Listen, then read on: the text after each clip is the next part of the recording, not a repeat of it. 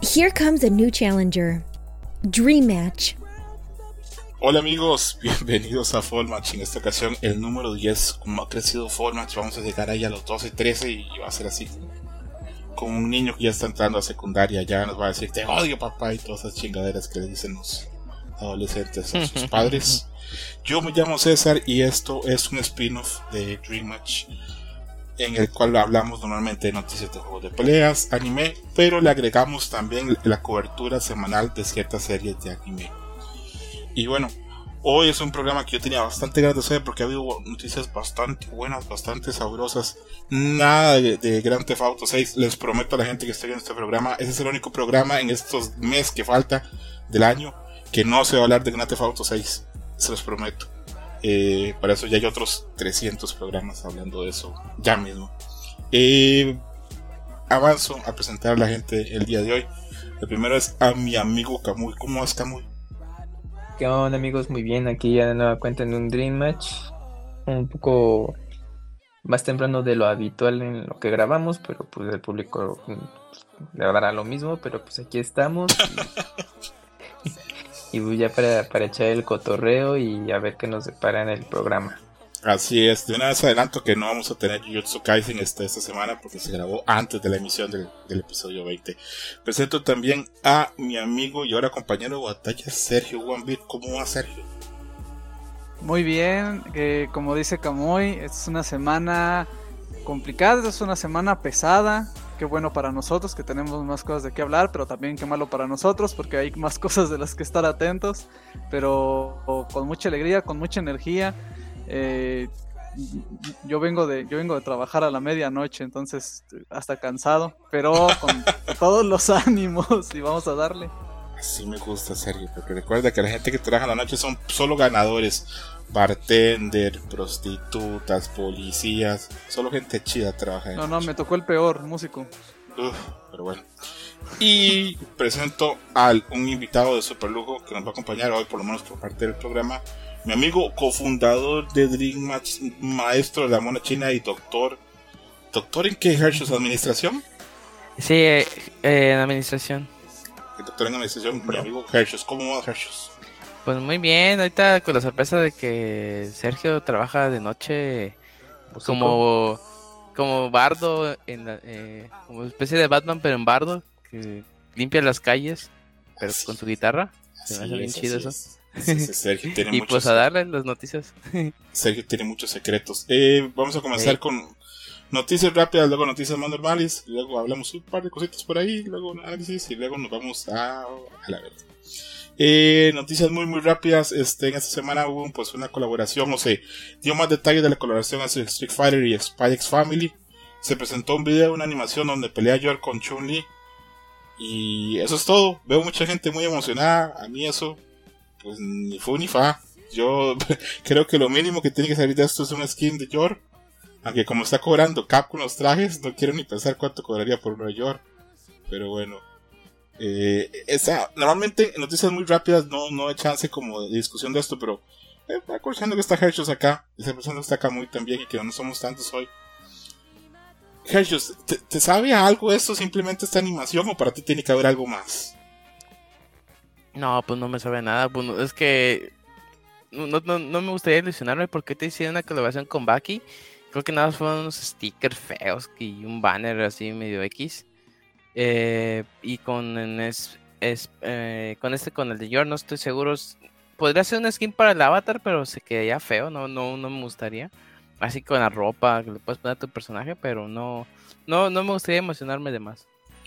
A mí, digamos, para que me emocionase y yo saliese a, corriendo a comprar otra copia de Street Fighter 6 para apoyar, es que me digan, a partir de febrero del otro año, a partir de la Capcom Cup, York Forger va a estar incluida en Street Fighter 6 con movimientos propios y con un modelaje propio. yo, a la verga. Y que salga Anya, digamos, atrás cuando está peleando Joel. Eso sí sería algo que a mí me emocionase. Pero una Sí. animación, unos stickers y eso, a mí no, No, no llama. Pero Capcom no, no licencia personajes, ¿no? casi no. No, no, esto que estoy diciendo Camuy es como, como agarrar y tirar una piedra así a un avión pensando que le voy a dar. O sea, eso no va a pasar. Camuy, Sí, tú eres no. el fan más grande acá de X Family. ¿Te sabe algo esta colaboración o no te dice nada? Pues que yo creo que hicieron un buen contrato monetario ambas compañías, ¿no?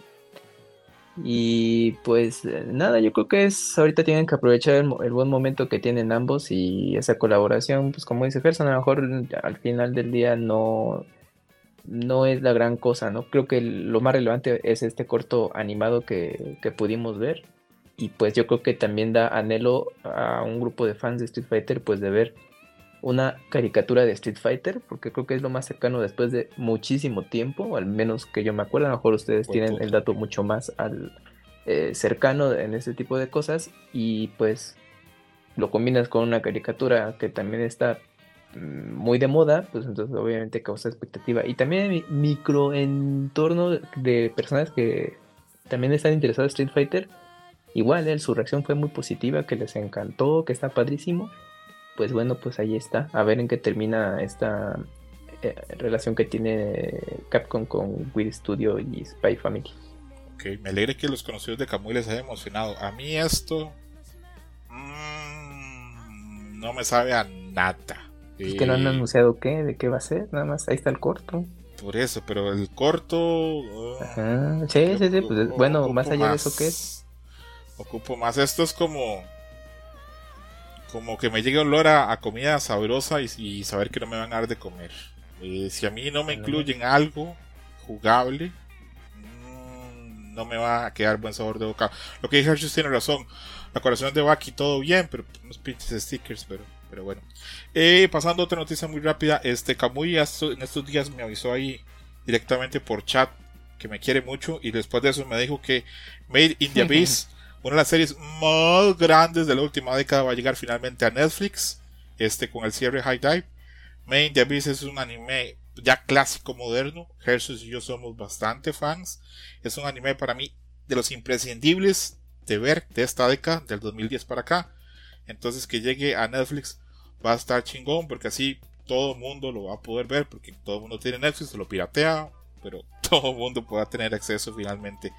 No sé si llega la primera temporada y la segunda o solo llega la primera, pero bueno, con que llegue ya está chingón y ya se va a distribuir por muchos más países. También llega Naná, pero bueno, eh, es una obra que para mí ha envejecido bastante mal, pero eso ya es algo muy personal. Y la otra noticia, este, así muy rápida, es que por rumores y por así el voz de la gente, la conversación en redes sociales y en foros, parece que es inminente el anuncio de Virtua Fighter 6. No sé de dónde sacó la gente, no sé qué tan real sea, pero para mucha gente es inminente. Eh, yo y Hershey hemos tenido conversaciones acá en el programa hace un buen rato de que Virtua Fighter, su magia era que es un juego profundamente técnico y es muy difícil de dominar.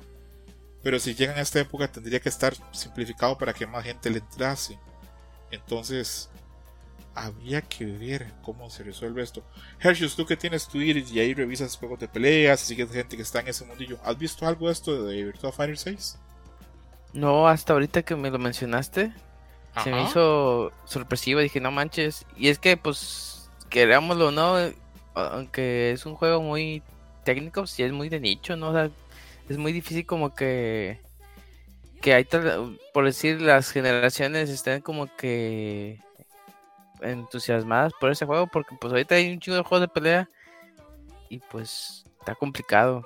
Yo Eh, también, pero sí yo me también- sorprendió. Yo también pienso que estamos en un momento muy raro para Street Fighter, para Virtua Fighter 6, pero, Sí. pero bueno, el, el- el que el que paga la música pone el género, entonces a ver qué, hay, qué Sí. pasa con eso. Sí, porque el próximo año sale Take It. En este mes, en la próxima semana sale Grand Blue. Eh, Uniel, no me acuerdo, sale en febrero. Ajá. Sí, o sea, estamos retacados en un lapso de casi dos meses. Puros juegos de pelea, mi gente.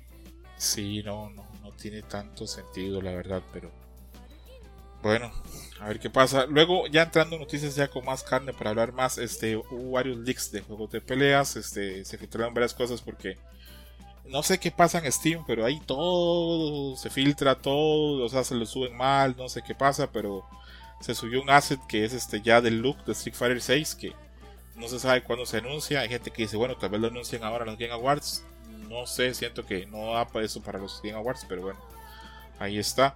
Eh, Hershus, vamos a hacer tú y yo acá un análisis de eh, así como cuando has visto, no sé, yo sé que no te gusta el fútbol, pero ¿sabes lo que es el bar? Es que usan los árbitros para ver sí, si hay gol. cuando, ajá, cuando detienen el partido para ver si hay un fuera de lugar o algo así.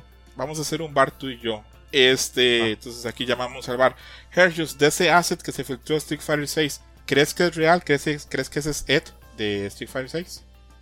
Eh, sí, bueno, es que ¿te acuerdas que una vez filtramos como que el, el diseño de los personajes? Que se ve, era acá con su flequillo y su suéter así medio casualón. Yo digo que sí podría ser. Yo digo que sí, aquí el bar dice que sí, que sí es gol, ese sí es el, eh. el, diseño. Y la otra que también vamos a usar el bar es este, supuestamente se filtró este Elfet en Stripe, en Guilty Gear Stripe. Ahí hay una foto que te puse, este, no sé quién en Brasil tomó esa foto y la subió y hay gente que ya lo está dando por el hecho. Vi otra gente ayer en Tumblr puteadísima diciendo, no, esto no es, ese no puede ser el diseño, me vuelvo loco, me llevan a ver. Entonces, Hershey's, tú entiendes sabes mucho más de Stripe que yo. Para ti, ¿es gol o no es gol? ¿Es cierto o no es cierto este, este leak? No, yo digo que no es cierto porque mucha gente dice, es que es la cara de Bridget Nada más que le pusieron el contorno de. ¿De cómo se llama? De Elfet. O sea, todo el diseño. O sea, la verdad me encantaría que fuera real. Pero, pues, como mucha gente puso comparativas del personaje de Bridget que le usó esto y usó esto. Si no, si se ven, o sea, ves las boobs, se ven media raras, o sea, no se ven ¿Cierto? naturales como sí, están como bien aplastados, no sé, está bien raro. Como que no sé, se me da, me da desconfianza. Camuy, ¿verdad que esos sospechos no se ven normales para un diseño, para un equipo de diseño tan bueno como el de Arc System? No, ese se ve un poco particulares, pero bueno, pues ahí ya los fans están interesados en este rollo. Pero o tal vez puede ser que eh, sea la captura en un fotograma muy particular que da ese movimiento y por eso, bueno, ya en imagen fija dices, oye, pues se ve raro, ¿no? A lo mejor no es real, pero es que ahí el asunto es eso, ¿Qué tal si es la cinemática? Y en ese, en ese cuadro hicieron la captura de pantalla y pues ahorita está la especulación. Se, están como moviendo. A ver, aprovechemos que acá está Sergio. Sergio hoy le voy a preguntar de todo hasta si creen Cristo. Sergio, yo sé que tú no sabes una verga de Stripe, pero ¿para ti esto es real o no? Así, a ojo de buen pescador. Ah, cuando vi el script dije, pues sí, ¿no? Porque porque apenas he visto Strive, ajá. Pero después dijeron algo que, que pues no quería decir, pero sí lo pensé. Y, anda, y pensándolo así. ah, es que sí se ve extraño. Incluso para los modelos de Strive se ve raro. Ok, ok. Entonces quedamos con la duda. Dice Hershey que no, yo quedo como. Ay, yo estoy un 50-50. Camus dice que puede ser la, pues que lo capturaron en movimiento. Y Sergio dice que él no le sabe a pechos de anime. Pero bueno seguimos avanzando. Eh, hubo noticias de Grand Blue Fantasy Versus. Este, dieron este, el trailer de Kilius. Que hace como 6 meses o 7 meses, cuando Hershey y yo hicimos un programa llorando, felices de que habían anunciado este, el Grand Blue Fantasy Versus Rising. Hicimos una lista de los personajes que pensábamos que podían entrar, porque habían quedado en la lista de popularidad muy arriba. Uno es este, Lucilius o Luquilus, o como se verga se llame, que es como el diablo en ese universo de Grand Blue Fantasy Versus. Es muy poderoso, es así, un ángel un ángel malvado, un ángel caído, eh, un Lucifer en toda la extensión. es el primer personaje de DLC que va a venir. También se anunció eh, muchos modos y muchos minijuegos. Y en estos días, este Gran Blue Fantasy Versus está dando un montón de noticias. Por ejemplo, va a ser algo que yo nunca he visto que un juego se haga, que es que vamos a poder elegir el arte con el que nos vemos representados a veces este, arriba en los menús. Se va, se va a poder elegir. Entonces, se nota que en serio Games le puso mucho dinero a, a Gran Blue y ya deseando, falta una semana y yo estoy ahí ya como ¿Han visto el meme Juan Gabriel así detrás de la palmera? Ah, sí, así estamos todos. Así estoy yo, que salga esa chingadera para allá, para, para probarlo. La otra cosa que le voy a preguntar a Hershey, aparte de su opinión de Luquilius, es que se dio ya que también eh, este personaje, Narmaya, la chava bajita de busto grande con la gran espada, va a tener también un skin este que es eh, alternativo eh, que usa pues en otras cosas de su juego gacha. Entonces, Hershey, primero, ¿Qué opinas de la aparición de este Si ¿Te parece como buen personaje? Aparte, ahí hay un trailer. Este, ¿Qué te parece? ¿Y qué te parece el traje alternativo que va a tener Narmaya? Este, de Luquilio se me, se me hace chido. Casi no soy fan de los. O es muy raro que use como los personajes son villanos porque luego están bien rotos. Por ejemplo, cuando usaba a JP, ah, está divertido, pero a veces me sentía mal porque luego se sentía muy, muy roto. Eh, pasó lo mismo con el personaje que fue. Ah, ¿Cómo se llama el del primer juego? ¿Bart? No. Belzebú. Ese también estaba medio roto y, o sea, está chido jugar con él, pero. Estaba, sí, sí sentías que estaba medio web power. Y este siento que va por las mismas ramas. Sin embargo, pues habrá que esperar el juego completo, porque igual. Eh, en los trailers te ves una cosa, igual ya en el mero juego y está medio nerfeado pero sí se ve interesante. Eh, de Narmaya, fíjate que yo lo sé mucho en el juego anterior. Y esto de que tengan, ¿cómo se puede decir? Battle Passes y la recompensa sea un, un skin, se me hace bien chido. Y el skin que le pusieron se me se hace bien chingón. O sea, como que dices, ah, no mames, o sea, como que vas a tener más razones aparte de las que son, pues, jugar, la competitividad y todo eso. O sea, vas a tener como que más motivos para seguir jugando para sacar los trajes o esas cosas. O sea, como que sí le metieron mucho, mucho, pues contenido al juego que yo tenía la tristeza que, que lo iban a dejar, este, en olvido el Side Games, pero no, al contrario, los le están metiendo todo. Hasta vi que hubo una especie de colaboración con las con las chicas caballo, que es otro gache que tiene. sí, es cierto. Y no, mames, la gente explotó. Dije, no mames, esas, esas son las waifus. Ajá, las chicas caballo se llaman Uma Musume o algo así. Que Adam es fan de esa este, serie, creo.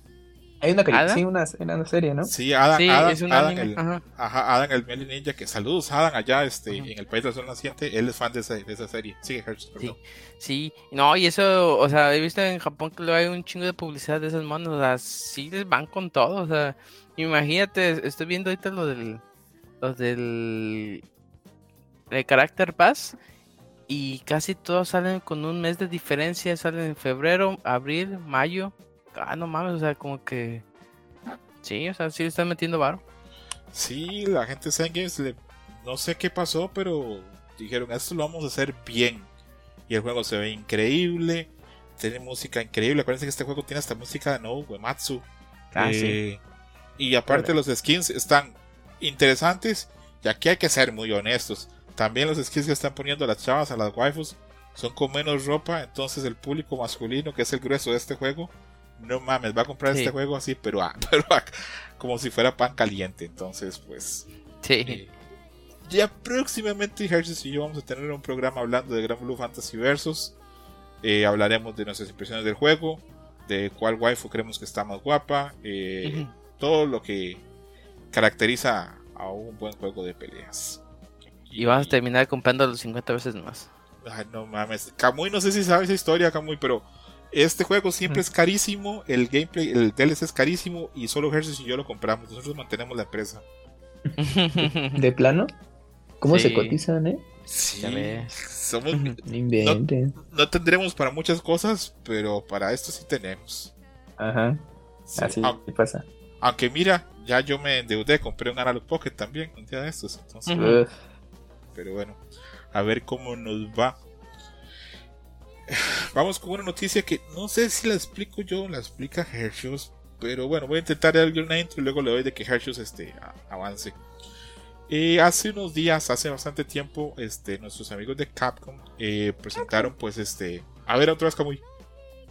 Es que ya ves que en algunos juegos los personajes dicen el nombre de la compañía. Ajá.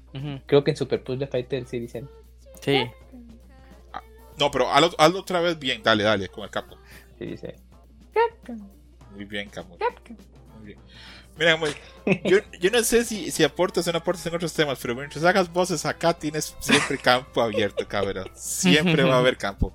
Eh, luego, Eh, pues Capcom presentó hace unos meses este, los diseños este, de cuáles iban a ser los terceros trajes de los personajes. Hace poco, hace como menos de 15 días, se presentaron ya los diseños oficiales. Acá nos analizamos uno por uno. Quedamos con que el que Manon, el de Kami, este, eran como los mejores a priori. Y luego la gente había como que una conversación en redes sociales diciendo como que me huele que van a estar caros porque están muy chidos. Me huele que nos van a meter el sablazo. Me huele que nos van a meter el golpe ahí en la billetera y no mames que nos metieron el golpe, nos metieron el combo de la vida. Hergios, ¿cómo está eso que hay que invertir 99 dólares para tener todos los trajes? Mira, es que yo siento que el, como dice el Moy, ahí el truco, el, es que se supone que si, ajá, exactamente, que si tú, o sea, cuesta 300 monedas, este, este, un traje, 300 monedas, pero cuando vas a la PCN o al Xbox, te das cuenta que nada más venden 250. Y dices, ah, no mames, entonces tengo que comprar el siguiente tier, que es de 610, para comprarme uno, pero pues como ya son 610, ya me estoy comprando dos, o sea, como que el sistema te obliga a, este, a invertirle más. Igual nada más que ya uno, vas a tener comprando dos. Y el problema es que luego te queda saldo pendiente, o sea, te va a quedar, dices, chin, igual me puedo comprar tu skin para completar, y así te lo vas a llevar. O sea, siempre vas a tener dinero. Y pues eso está cabrón. Y pues el costo, este, fíjate que siento que a comparación de otros juegos como Fortnite, como Overwatch, que los skins ahí sí están manchados, están, lo- he visto skins de 40 dólares que dicen, no, no mames. órale. Aquí, digamos, están pasable, pero pues entiende la gente que dice, oye, quiero comprarlos todos porque pues uso todos los personajes y dices, bueno, y Ujú. sí, en ese sentido sí tiene razón, está un poco caro para tenerlos todos. Ya, ya es como que la época de que tener una skin ya es prácticamente un lujo, ya no es como que Un extra al juego. exactamente, ya no es como que tan accesible. exact- Es que sí, sí, pensamos que este es un juego que incluso creo que ahorita está en rebaja, eh, con un 30 y tanto y 30 y tanto de 30 y algo de, de descuento de, porcentaje.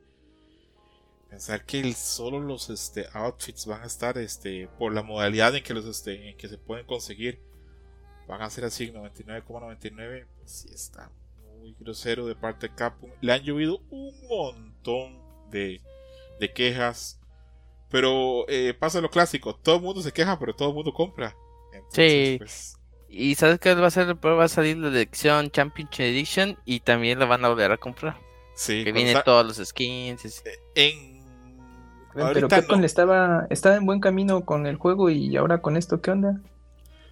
Pues es un Dinero. lujo, no le resta nada al juego, honestamente. O sea, tampoco es que vamos a decir como que el juego pierde con algo con esto, porque no, el juego sigue siendo bueno en, en, en sí. Sí, claro, claro. Pero, pero esto sí Pero el deja negocio claro, es ese, ¿no? exactamente, sí deja claro así como que mm, Capcom está un poquito pasado.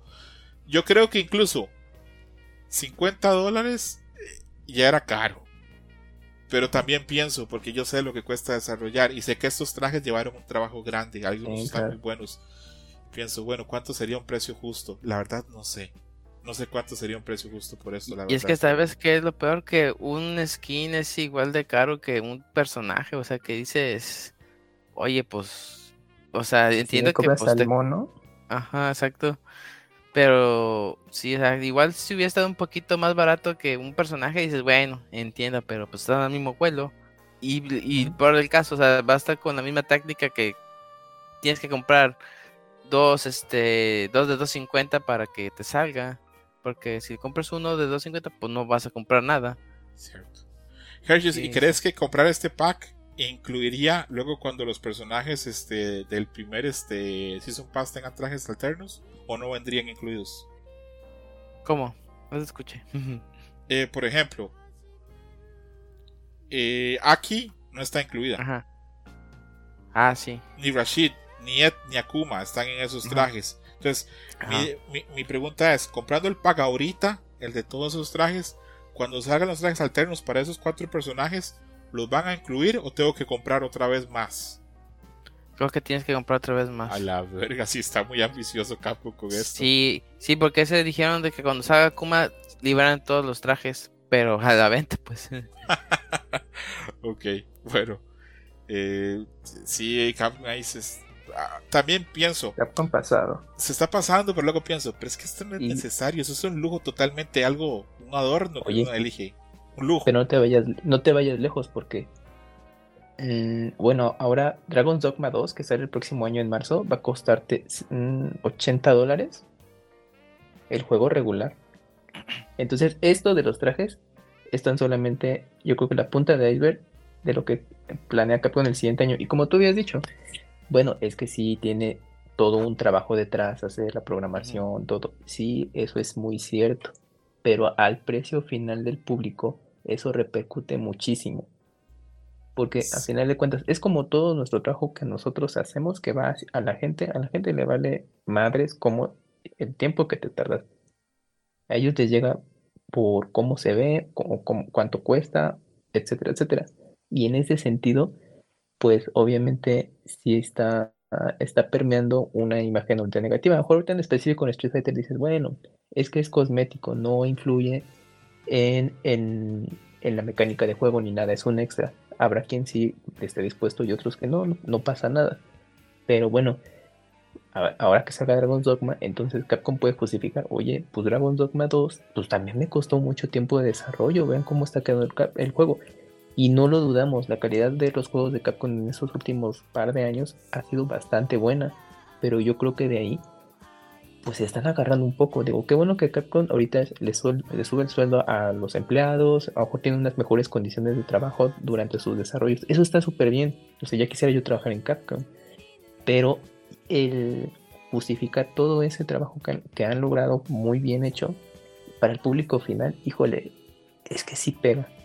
Entonces yo solamente pienso que ahorita estos trajes de Street Fighter y próximamente Dragon Dogma 2 a ver cómo le, les juega Capcom. A lo mejor súper bien, no pasa nada y otras compañías van a seguir los pasos y dicen, oye, no, pues sí, pues con justa razón y todo esto.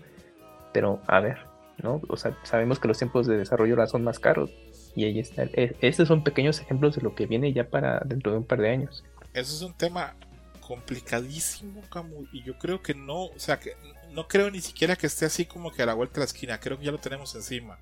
es que los desarrollos ahora son carísimos, larguísimos y que 60 dólares o 70 dólares ya no cubren para que un juego sea rentable. Pero es un tema totalmente aparte y lo dejo acá porque tendríamos que ser así como que una discusión como traje a alguien que gente que trabaje en estudios para poder hablar de lo demás. Pero sí yo estoy claro por lo menos este en que 60, 70 dólares ya no cubre, ya no es rentable para los estudios este, los juegos de esa forma.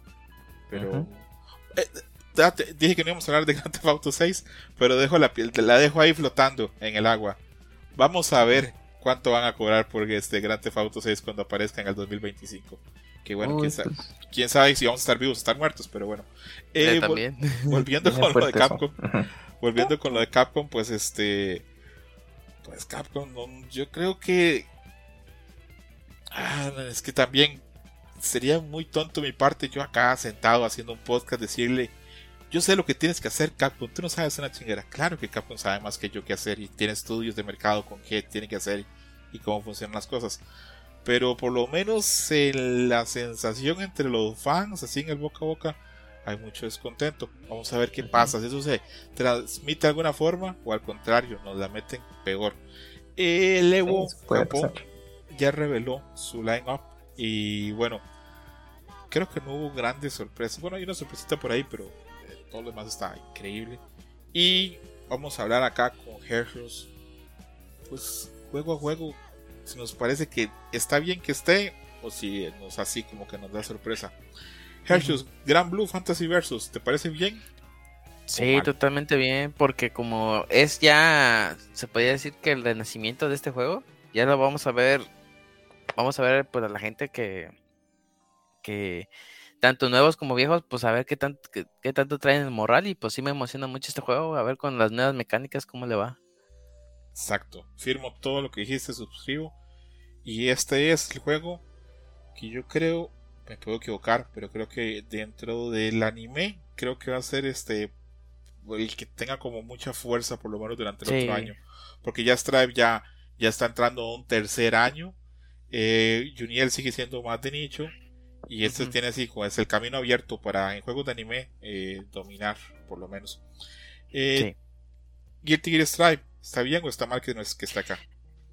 Eh, está bien porque muchos de los jugadores, digamos que ahorita Guilty Gear ya es dominado por América, que eso era, eso era pues impensable antes y ahorita pues ya América ya está ganando mucho terreno. Pero pues a la misma porque los muchos japoneses que son muy buenos ya no, viajan a Estados Unidos. Y este, y me gustaría ver el nivel de, Japón, porque pues ya hemos visto mucho América, pero Japón, ellos siguen mucho en los arcades, ellos siguen mucho como que sus, por así decirlo, ratoneras en sus pequeños cubículos de, de arcades.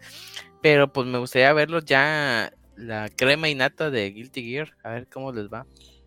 Gran punto, Hershey. Y yo también estoy extrañado que los grandes jugadores japoneses de Guilty Gear o no entraron a Stripe o no han viajado. Entonces tengo muchas ganas de ver qué pasa con eso. Sí. Luego tenemos King of Fighter 15 que en Japón se sigue moviendo. En, dicen que en Estados Unidos está súper muerto. Me imagino que es cierto. En Latam seguirá siempre vivo porque pues KOF es este, la Kino, ¿verdad? Entonces pues... Sí, obvio. Siempre va a estar ahí este, nuestra sangre. Pero... No, yo creo que está bien. Aparte, SNK tiene que tener algún juego en el torneo, si no, no mames, no tendría nada. Entonces, para mí está bien, para ti, Jajus. Yo digo que está bien porque creo que van a anunciar cosas más de Garú. es como que la excusa para que, bueno, ya viene el torneo, ahí está Garú algo. No me emociones, Hershey. Eso sí me emociona. Esas chingaderas de los Game Awards a mí me, me valen una verga. Una provincia de verga, una hectárea. Pero cuando digan lo de Garú, no mames, hasta que se me pone así como, como cuando Kamui ve a los osos bailando. Pero, eh, la sorpresa grande es este que va a estar este eh, Street Fighter 3 Strike. Que pues seguirá siendo el juego pues de peleas, por lo menos para mí, más demandante, más técnico en 2D y creo que es un buen momento. Bueno, no, en realidad no tanto, porque a principios del año es cuando se realiza la Cooperation Cup, que es un torneo 3 contra 3 legendario. Mira, le voy a contar esto a Camus y a, Sergio. Si yo hubiera podido pedir un deseo de ser así un jugador legendario de juegos de peleas, yo no hubiera querido ni ganar el Evo, yo no hubiera, ah, yo no hubiera querido ni ir a Capcom Cup, yo no hubiera querido estar así de gordo, este, como otros jugadores de juegos de peleas, yo no hubiera querido este, tener comentarios racistas como otros jugadores de peleas, ni tener polémicas, ni que me patrocinen, ni nada de eso. Si yo, a mí se me hubiera podido cumplir un sueño, era ser jugador de Terror Strike y competir en la Cooperation Cup.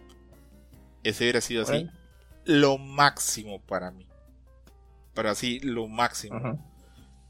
Entonces, para que se haga una idea del nivel de Terror Strike que hay en el Cooperation Cup. Entonces yo pensaba, pero bueno, tal vez la gente que practica para Cooperation Cup puedan practicar un par de meses más y lleguen ahí este, con fuerza pues al, a Leo Japón y volveremos a ver a grandes leyendas, a Movie, a Kuruda, no, a Kuruda yo creo que tiene prohibido todo por sus cosas de acoso, pero bueno, este, otros jugadores legendarios este, de, de, de Strike. Y a mí me mama. Sé que este torneo va a ser en madrugada, desde ya me estoy tomando como que alguna fetamina o algo para pasar las madrugadas que tengan que pasar. Que yo sí quiero volver a ver un torneo de Strike así a nivel grande. Y me emociona un chingo. Hershus, ¿estás conmigo o a ti te da hueva? No, sí, o sea, de que voy a estar ahí, voy a estar ahí, de que voy a estar en modo zombie, voy a estar en modo zombie, pero sí, sí me emociona mucho eso de Tear Strike. Si alguien me dice, entre ganarme la lotería y haber sido un jugador de Tear Strike en la Corporation Cup, lo pienso. Lotería y jugador. Lo pienso, pienso. Tal vez jugador, la lotería pasa, pero la gloria del State Strike es eterna. Eh, Street Fighter 6, acá no creo ni, no tenemos ni que decir nada, es obvio que el juego tiene que estar a todas luces. Eh, Tekken 8, pues también, este, tendrá apenas dos meses de haber salido, pero sería interesante ver este, si siguen siendo los coreanos los número uno o llegar a Pakistán, o, será la gente de, de Japón los que defiendan su territorio. Y por último, el último juego que está en la lista que me pone muy contento, me llena mi corazón, es que va a estar Uniel 2. Hershus, eh, opinión de que esté Uniel 2. Pues muy contento porque siempre ha sido un juego que lo han visto bien feo en, en los Evos. Ya ahorita ya que lo tengan ahí en, en el evento principal, pues em, sí me alegra. Y eso hará que gente lo, lo vea y le, le llame la atención. Sí, con lo que yo sí estoy un poquito en desacuerdo con todo esto, Leo, es con los premios. Me parece que los premios son muy poquito. Más pensando que Capcom Cup este, ahora en febrero va a dar un millón de dólares al ganador y, y otro millón distribuido entre otros premios. Imagínate, Camu, y ganarte un millón de dólares jugando este Street Sí. Fighter. Me alcanzaría está para pagarle, me me alcanzaría para pagarle ahí a la universidad a Sergio y no ponerlo a trabajar de músico en, en- en bares y esas cosas. Ándale. Ahí, ahí se ven las buenas ventas de Capcom en sus juegos, ¿no? sí, ¿de dónde va a salir ese millón? Pues de los trajes, ¿verdad? Exacto. Exacto. El premio que está dando la gente de Lego, este, el primer lugar en todos los juegos es un millón de yenes. Un millón de yenes se traduce en 6.800 dólares. Lo cual uno dice, pues no es mal dinero. A mí 6.800 dólares me ayudarían en mi vida a hacer alguna cosa, no sé, algún arreglo, eh, cambiarle algo a, a mi coche, eh, pagarme, no sé, algún tratamiento dental, no sé, alguna cosa. Pero no es dinero que cambie una vida de una persona. Y el Evo debería ser, para mí, premios más grandes. Eh, este es un premio, la verdad, muy menor, en mi opinión. Hershus, ¿cómo lo ves? ¿Te crees que 6.800 dólares es un premio que justifique ganar un Evo? Eh, pues sí, muy poquito, yo creo, pero pues ahorita yo siento que estamos haciendo una transición. Ahorita hay, hay que ver cómo va en la Capcom Cup. Y ya de ahí, pues yo creo que más torneos ya van a empezar a echar más ganas. Es, es que digamos que siento que la Capcom Cup va a ser motivante para que más gente le entre y más gente entre se, se dedique a los juegos de pelea. Porque pues ya ves que aunque haya muchos torneos, pues siempre son los mismos y son bien poquitos. Lo que necesitamos es más gente que se mete. Te apuesto, Hershus, que es mucho más difícil ganar este Evo Japón que ganar la Capcom Cup en febrero. Eh, sí, puede ser que sí. Porque acaban de estar todo ese montón de japoneses que son buenísimos y no los conoce nadie. Que eso se lo voy a explicar a Kamui y a, y a- y a Sergio. Sí. Pasa mucho en Japón que cuando se hace un torneo, llega algún japonés de, de alguna esquina de Tokio o de Osaka o de Kyoto y se llama como Chinchujin o algo así. No lo conoce, pero ni la mamá. Y es, De un- y es una Chinchujin. ¿Se imaginan que es como un yuyos chino? Chinchujin. Ándale. Ándale. Bueno, llega Chinchujin Kamui. No lo conoce ni Cristo. Y gana el torneo y se va a su puto pueblo y nunca nadie más sabe quién es.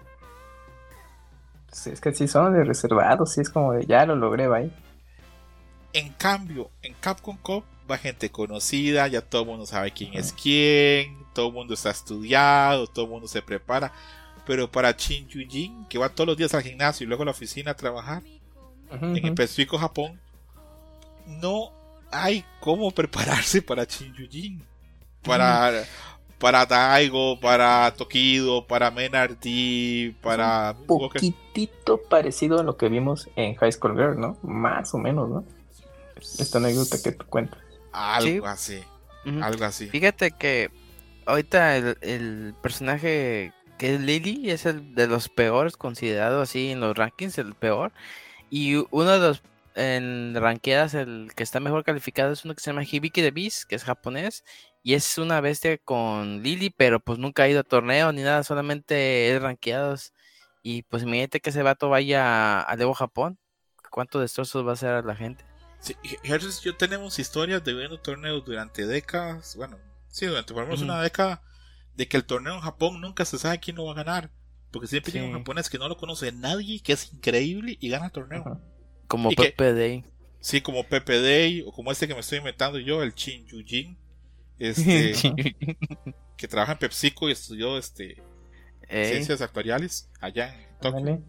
Bueno, este Chin Yujin pues, no lo conoce ni Cristo, pero es buenísimo. Tiene tal vez seis años jugando ahí en su casa en, en línea. Y solo eso. Eh, sí, y, so- y solo eso. Y llegará a ganar el torneo y luego se a su casa a seguir viendo pues, anime y sus cosas.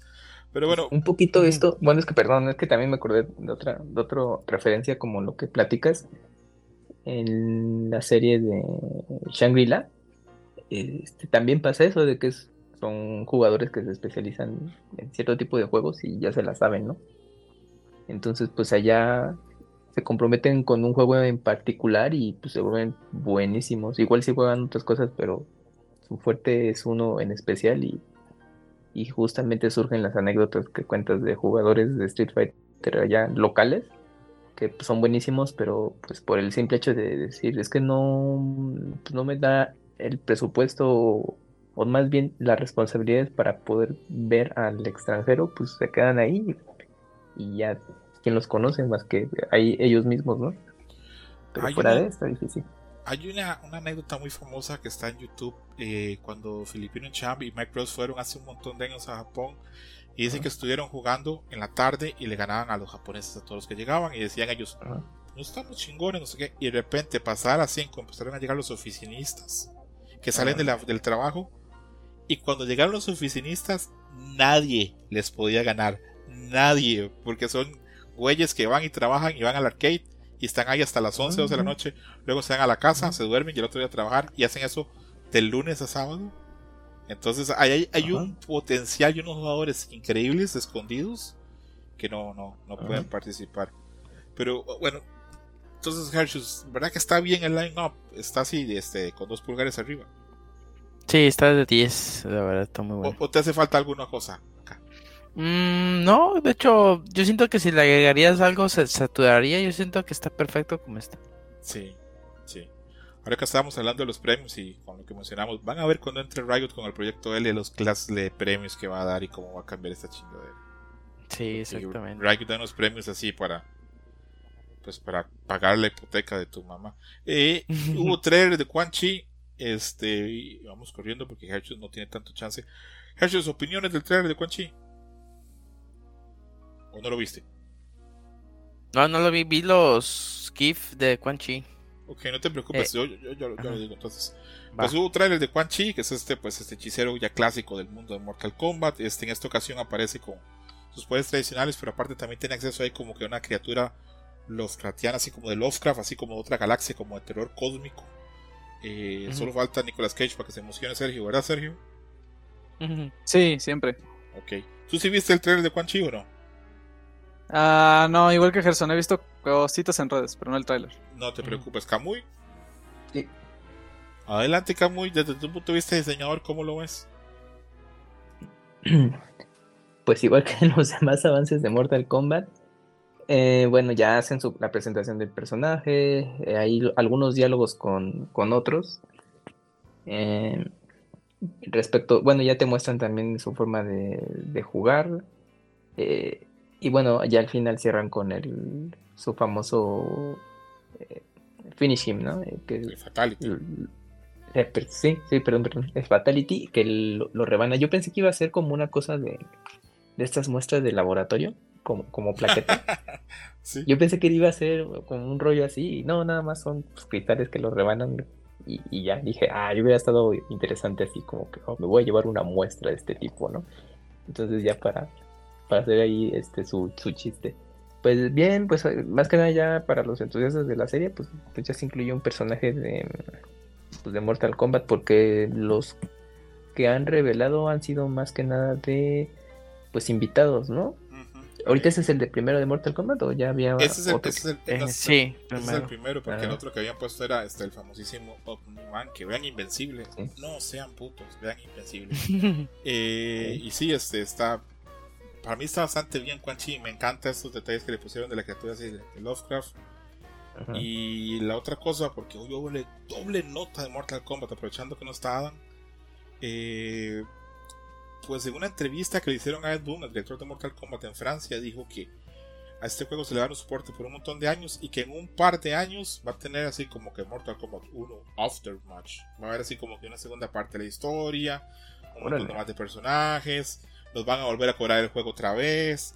Todo lo que están haciendo los juegos de peleas ahora para exprimirnos, pero a la vez darnos bastante contenido. Y pues yo digo, pues si me vas a cobrar, por lo menos dame bastante. Entonces, bien por Mortal Kombat. Este... Sí, suena bien. es fácil, probablemente el juego de peleas este que más ha vendido este año, ha tenido unas ventas, unas ventas increíbles y pues bien por ellos. Y luego ya empezamos a ver si con las noticias del anime. Viene una que a mí me, me da ganas de como tirarme de un puente, pero voy a decirle igual, que Wit Studios, aparte de sus mamás con Jory en Street Fighter, presentó trailer de Suicide Squad, que va a ser un Isekai en que los personajes de Suicide Squad pues, llegan a un mundo ahí medieval Isekai. Eh, se espera que esto se estrene para el otro año. Y a mí en lo personal de una 10, esto me da como un 3, 4, probablemente vean los episodios por morbo, pero a mí no me llama, me da como mucho miedo. Hershus, de 1 a 10, ¿te interesaría ver un Isekai de Suicide Squad? Fíjate que yo te diría que un cero porque no soy fan de los Isekais, pero tengo un amigo que es muy fan. O sea, es una combinación rara porque es muy fan de Harley Quinn y es fan de los Isekais. Y para esto es prácticamente. le vendí como que el mejor anime. Le dije, no vas como con Isekai de, de Harley Quinn, sí, sí. Ya como que me empezó a platicar la historia de Harley Quinn, de Joker y bla, bla, bla. Dije, como que, ah, pues igual le doy el beneficio de la duda, igual que era chistoso, espero. O sea, no espero nada, pero de ese cero subió a un 7. A la verga, ok. A ver, Sergio, tú que ni anime ves, ¿verías un Isekai de Suicide Squad en un mundo medieval? No, no, no vería Isekais en general. No me llaman la atención y cuando vi que era de Suicide Squad dije, ¿por qué hay, porque es un Isekai? En, en primera porque es un anime. En primera porque están haciendo Suicide Que a quién le importó si se descuento suficiente. Bueno, o sea, obviamente la propiedad mueve y todo esto.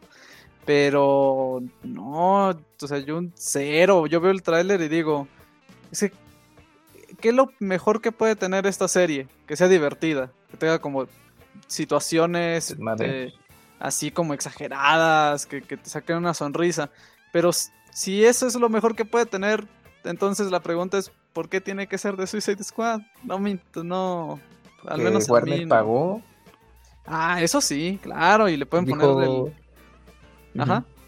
Pues yo creo que ahí Warner fue más que nada el hecho de, oye, pues hay que mm, ampliar este la propiedad intelectual. Ahorita Suicide Squad pues ha tenido eh, eh, pega entre, entre la chaviza y todo este rollo. Ha tenido como un revival el concepto. Ya en los cómics recordamos que pues, Suicide Squad tiene mucho tiempo, pero con las películas es la más que nada la segunda como que eso ya gustó más a la gente. Y viene juego también, Camuy, ¿te acuerdas de Rocksteady? Ah, sí, sí, sí, viene, viene el juego de los creadores de este, son de los de Batman, ¿no? Ajá, de los creadores de, la serie de Arkham. Entonces, pues ahorita Warner quiere capitalizar muy bien. Yo creo que ahí entre el grupo ejecutivos, creativos, responsables de haber propuestas con la IP, alguien pues es entusiasta de pues, esto de la animación japonesa. Yo creo que igual dijo, pues les voy a proponer, ni pega, pues dijeron, ¿cómo ves que sí nos late la idea? Y ahí está, ¿no? Entonces, pues el pues ya está, pues ya hecha la producción y todo eso. No, no se ve, eh, obviamente, un título mm, triple A de WIT, ¿no? Es, no, está... no es, es, yo creo que un doble A eh, con, su, con un presupuesto ahí que, que pues está pagando Warner. Y pues más que nada es eso, como darle pues ese extra a los fans de los, de los cómics, de ahora verlos en, en una animación japonesa. Yo creo que va muy de la mano de lo que se hizo, que hizo Marvel hace años con, con X-Men y Iron Man, etcétera. ¿Te parece? Yo, pues sí, o sea, o sea, en, o sea, que sea adaptación de personajes occidentales a anime, ¿verdad? Ajá, sí, en eso, en eso, en eso. Sí, porque las adaptaciones de esas series no, no son afortunadas. A, mí me huele acá muy... Perdón, que yo te doy chance. A mí me huele que esto nació del relativo éxito que tuvo Batman Ninja. También de ahí, cierto, cierto, cierto, cierto, cierto, Ah, no, no me acuerdo que en que en el de Marvel había uno de Widowmaker. No, eh, ¿cómo es? ¿La vida negra? Sí, sí, y... vida negra. Black Widow, Black Widow, ah, Widowmaker ah, es de Overwatch. Sí, cierto, estaba como que no, no, es, eso no me suena. Es que las Widow ya. Sí, exactamente, como que se popularizaron. Eh, era exactamente la Widow con el Punisher, que es así muy anime, pero anime estética noventera. Dije, ay, no, se ve bien chingón y está bien, está bien bueno, pero sí, o sea, si lo hubieran hecho así como que más erizón, igual sí te dice, ah, ok, ese Suicide Squad se ve bueno, pero pues este va a ser como que más Comic Con, como que igual se paga un poquito más la, el interés a la gente. Camuy, dame el número de una 10, ¿cuánto le darías a esto en expectativa? Mm, seis. Y le diste. Pues ya, pues ahí se va a poder ver en HBO Max. Ahí los que quieran, pues le echarán un ojo. ah, sí, ya está garantizado eso. Pues ahí va a llegar. Pues, pues es, de, es de Warner. Mínimo llega ahí. Ah, eh, puede dar la sorpresa y en al- al- no sé pues, qué otro servicio quieres que, que, que se lance eso. Jesús, ¿cómo es que va a llegar John Cena al anime? Oh, eso me, me emociona. es un. Es un multifacético. Entra en el. Ah, pues ya estuvo en la caricatura de Scooby-Doo de cuando me metieron en la WWE. Era- Ajá, sí, también lo vi. Lo ves y dices, ahora sí le queda como caricatura. No, si John Cena ahorita ya está facturando chido, ¿eh? Sus- Sí, ¿Tú crees que, haga carrera un poco como de rock? Nah, o, bueno, ahorita son Puede. como chances que se le presentó. Yo siento que de poquito a poquito, pero sí puede llegar a ser un The Rock. Porque mucha gente lo ubica así de que, ah, es que ese güey es marino. Y otro, ah, es que ese güey es rapero. Ah, es que ese güey es luchador. Pero, Pero John pues, Cena sí está más joven que The Rock o es medio contemporáneo. ah, No es que está tan también- joven. Ah, no. es que eso puede influir como de, Ajá. oye, está haciendo pininos, pero a lo mejor no llega Para, tan lejos. ¿quién sabe? para mí, ese güey es el que la supo hacer mejor fue Batista. Agarró mejores papeles, me parece. Eh, con mejores directores. Sí. Oye, hasta de actor serio en algunas, ah, le ha intentado, digo, no es el, el actor que todo el mundo esperaba, pero, ujú. No, pero no. como que sí se está comprometiendo a decir, quiero una carrera formal de esto. Para, para Sí. mí, más bien hace más de lo que yo esperaba. Sí, Sí. sí, sí, sí, ahí va, ¿eh? Fíjate. Sí, y es que aplicó la de que si no pego voy a regresar a la lucha libre y ya no quiero regresar a la lucha libre y pues ya se están metiendo No, no, ya, ya Batista pues, ya ha hecho pues, sus peliculitas buenas. Estuvo en Ujú. Doom, estuvo en Blade Runner, ahora viene en Exacto, Doom exacto, 2. exacto. entonces, Guardianes. pues. No, y es que Guardianes. aparte Ajá. la edad también, ¿no? O sea, bueno, todavía tiene, tiene aguante para un rato en lucha libre, pero yo creo que Batista es de, no, ya aquí, ¿no? Aquí está el pan. ¿Quién Sí. verga va a querer después de los 40 estar que le pegándole todos los días? No. Sí, porque hay unos que no les queda de otra y ya no. A ver, a ver, Sergio. Si tuvieras que dejar vivo a solo uno entre Cena, Batista y The Rock, ¿a cuál dejas vivo? piénsalo bien. Qué bueno, porque a mí iba, iba a decir lo primero que me que sonó en mi mente. Ah, fíjate que por puro desconocimiento, pues ah, principalmente por desconocimiento, te diría que Dave Bautista, porque es de quien más he visto cosas que me impresionan. O sea, John Cena lo he visto y he dicho, ah, sí, es John Cena, ándale. Pero a. Bautista lo he visto en un par de películas, en especial las de eh, Duna, de Blade Runner, y dije, mira, bast- bastante bien, Lo hace bien, bien. lo hace bien, la verdad. Dentro de lo que cabe, sí. A ver, yo si tuviera que me dieran una pistola con dos balas y dicen, pues, acá, ¿a quién dejas vivo? Yo agarro la pistola y le meto los dos balazos a The Rock. Así, de, co- de corazón, por esas películas tan culeras que nos ha dado, Infantiles. pero Algunas, alguna que otra pues, está bien, pero otras no mames. Y lo peor de todo es que creo que es, es el actor hoy por hoy que hace más dinero, pero bueno. Sí. Antes de ya pasar a hablar de... Perdón, perdón, cabrón. Nada de que se ha sabido mover en ese Disney. pues ya. Lo que importa es de Dancing. Pues Sí, de güey. Actuación no sabe una verga, pero de hacer dinero sabe mucho. Y Antes pues ya, a- sabes que como que cae bien, bueno, para un grupo así como, ah, soy buena onda y todo eso. Y pues yo creo que eso le engaña a mucha gente y pues allá anda y sigue Ay, Luego se anda peleando ahí en, en sus películas de desmadres, pero bueno. Y es que The Rock culero. como que ayudó un poquito a como visualizar a los luchadores porque siempre eran como que ah, le daban papeles ¿Verdad? pedorrillos, pero como empezó a sacar mucho, luego ya llaman a John Cena. Este luchador Gerson que salió en Twisted Metal también, este, Ah, Samoa Joe también. oye, pues ahí también como que ya le están dando foco ahí. Igual ahorita es muy Sí. prematuro, pero no me sorprendería que Ah, más adelante Sí, salgan algo. ¿eh? siempre he creído yo que la lucha libre es como campo de cultivación, un campo ahí de, de cultivación donde puede salir talento para la actuación, porque la lucha libre Ajá. conlleva actuación, entonces siempre he sentido que por ahí puede salir talento. Sí. Siempre Bueno, y también cuando necesitas ciertos personajes de físicos y todo esto, Claro. que también sean de pues es que ahí, ahí los tienen. Ah, me imagino así como físicos de así de, de científicos, digo, órale, pues científicos No, luchadores como que no, sí, pero ya como romper el estereotipo No, yo- no, pues también puede ser mamado y Eh, sí. A mí The Rock me genera mucho rechazo como actor, pero como Ah. persona me parece que es un güey que es súper así, este... Agradable. No, tampoco. Eh, muy, Sexy. No, guacala. Eh, mm, ¿Cómo, cómo, cómo? ¿Cuál sería el adjetivo que usan ustedes en México cuando alguien le, le- le pone así todas las ganas y trabaja muchísimo y es muy esforzado? ¿Luchón? ¿Dedicado? Ah, el ¿Luchón? luchón también puede ser, sí. Sí. sí, sí. Ok, Muy es- luchón acá. Es súper luchón y en serio yo admiro muchas cosas, pero como actor no. Yo a veces, a, a veces he ido a ver alguna película de rock y con algún amigo y luego le digo, a veces yo no he aplicado algún puesto de trabajo o no he hecho alguna cosa porque digo, ¿cómo voy Porque a te de aplicar ese puesto de trabajo si yo no sé hacer eso? Pero luego veo a The Rock actuando y así, y él tampoco. Y Ya ves, ya ves, lo estás haciendo mal. ¿verdad? Eh, Mira, The Rock hasta tuvo, hasta hizo una publicidad con Xbox, así de, oh, güey, Ah, aquí tengo mi Xbox personalizada, igual ni lo usa con lo que tú quieres, pero es eso, yo creo que tiene ese, ese Hace carisma que, pesas con eso. hace pesas, tiene carisma y todo, y aparte Eh. buen RP, lo que tú quieras, entonces, justamente Sí. pues para ese tipo de cosas, Y marcas, súper este, películas. exitoso el cabrón. Por más, yo digo, Sí, sí, sí. repito, la gente que me oiga, The Rock para mí es un cáncer de la actuación, es horrible, pero es súper exitoso y se ha sabido mover súper bien y pues bien por él, cada quien Que luego, te digo que luego tiene sus diferencias, independientemente de cómo estuvo esta película de Black Adam, pero pues se hizo pues, porque él puso el bar y dijo, yo quiero ser este tipo. Ah, él tengo- puso el varo él. tengo, tengo- Sí, pues Ah, fue me productor, que lo por haya eso se echó, por eso se echó a andar. Y obviamente debido a que, eh, bueno, es que también se metió demasiado en, ciertas cosas y ya no salió como tan bien la idea en papel que, lucía y entonces se indignó y pues dijo, no, pues ahorita me llevo mi balón. Pero bueno, y tiene otras cosas más pues, que también ahí como que no mames, pero, pero pues ahí, ahí hace su, su, su labor de, y ahí está, junto con otros luchadores que ya también están en pasos muy similares.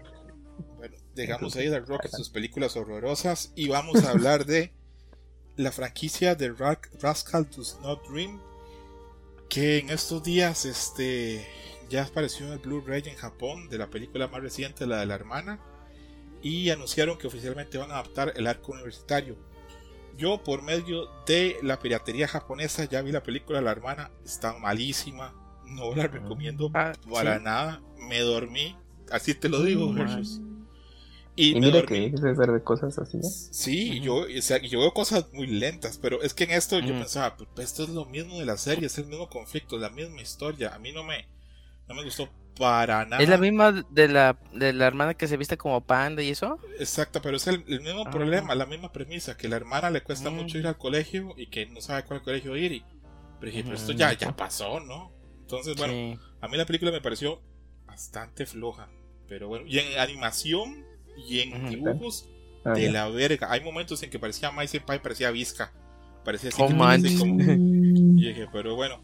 eh, se anunció eso sí que ya van a estar haciendo pues este la continuación del arco universitario en el que ya este Mai Senpai y Sakuta pues entran a la universidad. Esto es una serie que tiene mucha fuerza, eh, sobre todo en Occidente, la gente los quiere mucho y tuvo arcos muy buenos. El arco original, los 12 capítulos eran muy buenos. La película, la otra, la con Shoko Senpai, era muy buena.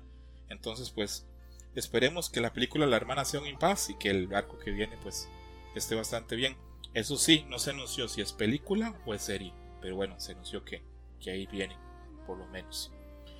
Luego, eh, otra noticia, esta va a ser más rapidita. eh, Manga Plus va a comenzar a publicar, este, ya está publicando Fire Punch, la obra debut de Fujimoto, de Chainsaw Man, y Goodbye Eri, y... Ay, ¿cuál era la otra?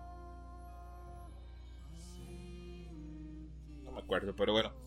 Eh, la está publicando ya en Manga Plus, está en inglés, está en español, ahí pueden entrar a verlo, ponen ahí este Fire Punch. Es una reedición, o sea que es la versión original, pero con algunos arreglos. Si les gusta mucho Fujimoto, pueden acercarse. Para mí no es buena obra, yo ya la leí y hay momentos en que yo pienso que Fujimoto no sabía ni qué estaba haciendo, honestamente, ahí ya. Pero bueno, cuestión de gustos. Al principio es muy chida, pero luego llega una parte que uno dice, ¿esto para dónde va? Pero bueno, cuestión de, de opiniones. Si les quieren dar la posibilidad, pues ahí está. En Manga Plus es gratis. Solo hay un capítulo de momento. Pueden entrar y la pueden estar leyendo este, pues, semana a semana. Y es así. Toda, toda la noticia de Fire Punch. Eh, esta sí me interesa, esta es una noticia bien, bien interesante que estoy viendo. Eh, la gente sabe que yo soy muy fan de revisar este series nuevas y cómo se mueven en datos y cuáles tienen mayores hits y mayores lecturas. hay una serie de la que ya había hablado acá que se llama The Guy She Was Interested In Wasn't a Guy at All. O sea, el chico en el que ella estaba interesado ni siquiera era un chico que había ganado este el no sé si ganó el primer o segundo lugar en el Next Manga ganó el primer lugar en el Next Manga Award que son esos mangas este perdón esos premios donde dicen ok esta serie es como de las grandes que vienen o del próximo gran manga que viene en algún género. Bueno esta semana me enteré que hicieron un análisis y el autor publica esto en su cuenta de Twitter en japonés y también lo publican luego también este impreso. En su cuenta de Twitter cada episodio está teniendo más de 5 millones de vistas. O sea, le está yendo cabrón a la serie. Esto es una serie que es este una comedia romántica, es Life of Life, eh, que creo que estos ellos le pueden encantar, de dos chavas. Va de una chava que es muy popular en el colegio o en la secundaria o prepa, creo que es en prepa, y una que es este, muy tímida y que mantiene un perfil muy bajo. La que es muy popular, eh, un día entra a una tienda, lo que en México se llamaría un mix-up, esas tiendas de discos.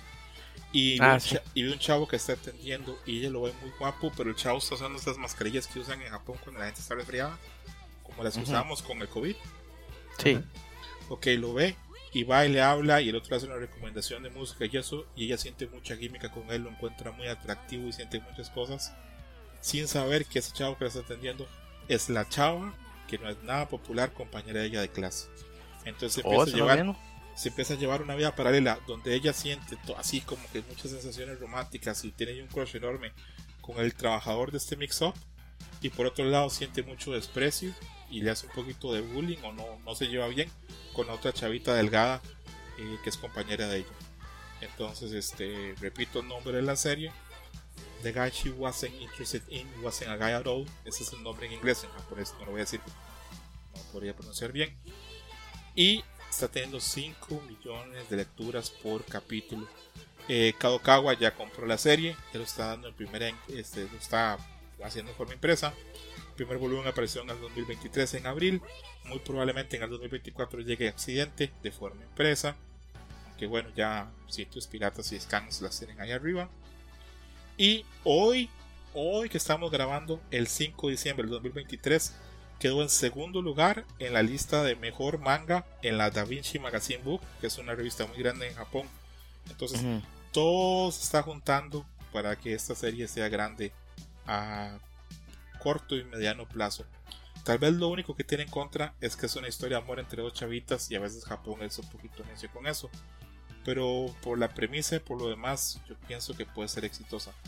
Jesús, de todo esto que te conté, ¿se ¿te hace interesante? Totalmente. Mezclaste los dos géneros que me gustan, música y Yuri. Ya con eso ya. Ya fue bestseller para mí. Jesús, si hubieras ido a comprar ahí a un mix-up, una tienda de estos, si hubieras visto una chava así que te gustara y que te tuviera gustos similares, ¿te hubieras tenido un crush? Sí, totalmente, sí, pues de hecho luego a veces iba a tiendas de música y luego me recomendaban bandas que ni siquiera sabía que existían y me gustaban y no, ya de aquí soy, pero pues luego no duraban mucho, son de esos que duran nada más dos meses y se van. Sí. Dices, "Ver". Sí, yo también, este, yo por ejemplo, yo me- casé mucho con mi esposa porque yo cuando la estaba conociendo, Ujú. eh, un día vi que estaba oyendo las noticias y yo, "Oh, verga. Y un día que ella me hizo right, me llevó en auto a, a una parte mundial, este, tenía puesto New Order en la radio y yo, Ah, la "Oh, máquina". mames, y yo, de acá soy, de acá soy. Sergio, de lo que conté en la serie, ¿te interesa? Ah, la verdad es que no, pero por temas eh, personales de lo, que suelo ver, pero no porque no sea interesante. Entiendo de dónde viene el interés y de hecho el arte que pusiste es muy, muy llamativo, está muy bien. tiene un arte muy chido eh, la serie y repito la idea que se va generando digamos entre las dos relaciones entre pues cuando la chava se siente interesada y cuando más bien la trata mal es, es interesante Eh, amigo Camuy ¿te parece interesante la premisa de esto o te da huevo? No, sí, suena bien. Ahí para poder echarle un, un ojo, una leída. A ver si eventualmente pues llega por acá y si no, pues bueno, pues ya está para los servicios digitales. si llega, si llega, si llega vas a ver que en Me- México es un mercado muy grande y todo va a llegar un día de estos me vas a poner ahí en Twitter mira César y me vas a poner ahí que lo estás comprando en pañuelo y yo me voy a morder el trasero de la envidia así. O por otra editorial, de vez Keep and Lofer y era no Sí, por ¿verdad? Panini acá. Sí, así fue sorpresa de Distrito Manga aquí en México que Keep and Lofer eh, lo publican ellos y no Panini. No me sorprendería para nada que Dagashi was interested in Wasn't a Guy at All llegue a anime en el 2025. No me sorprendería para nada. No me sorprendería si, si me dicen que Cloverworks o algún estudio de estos está haciendo la serie ya. No me sorprendería. Pero bueno, llegamos a esta serie y pasamos a otra serie que también está muy interesante.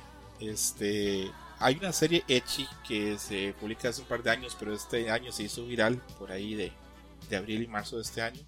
Se llama Please Put It On Takamine-san. O sea, por favor, póngaselas Takamine-san o por favor, vístase.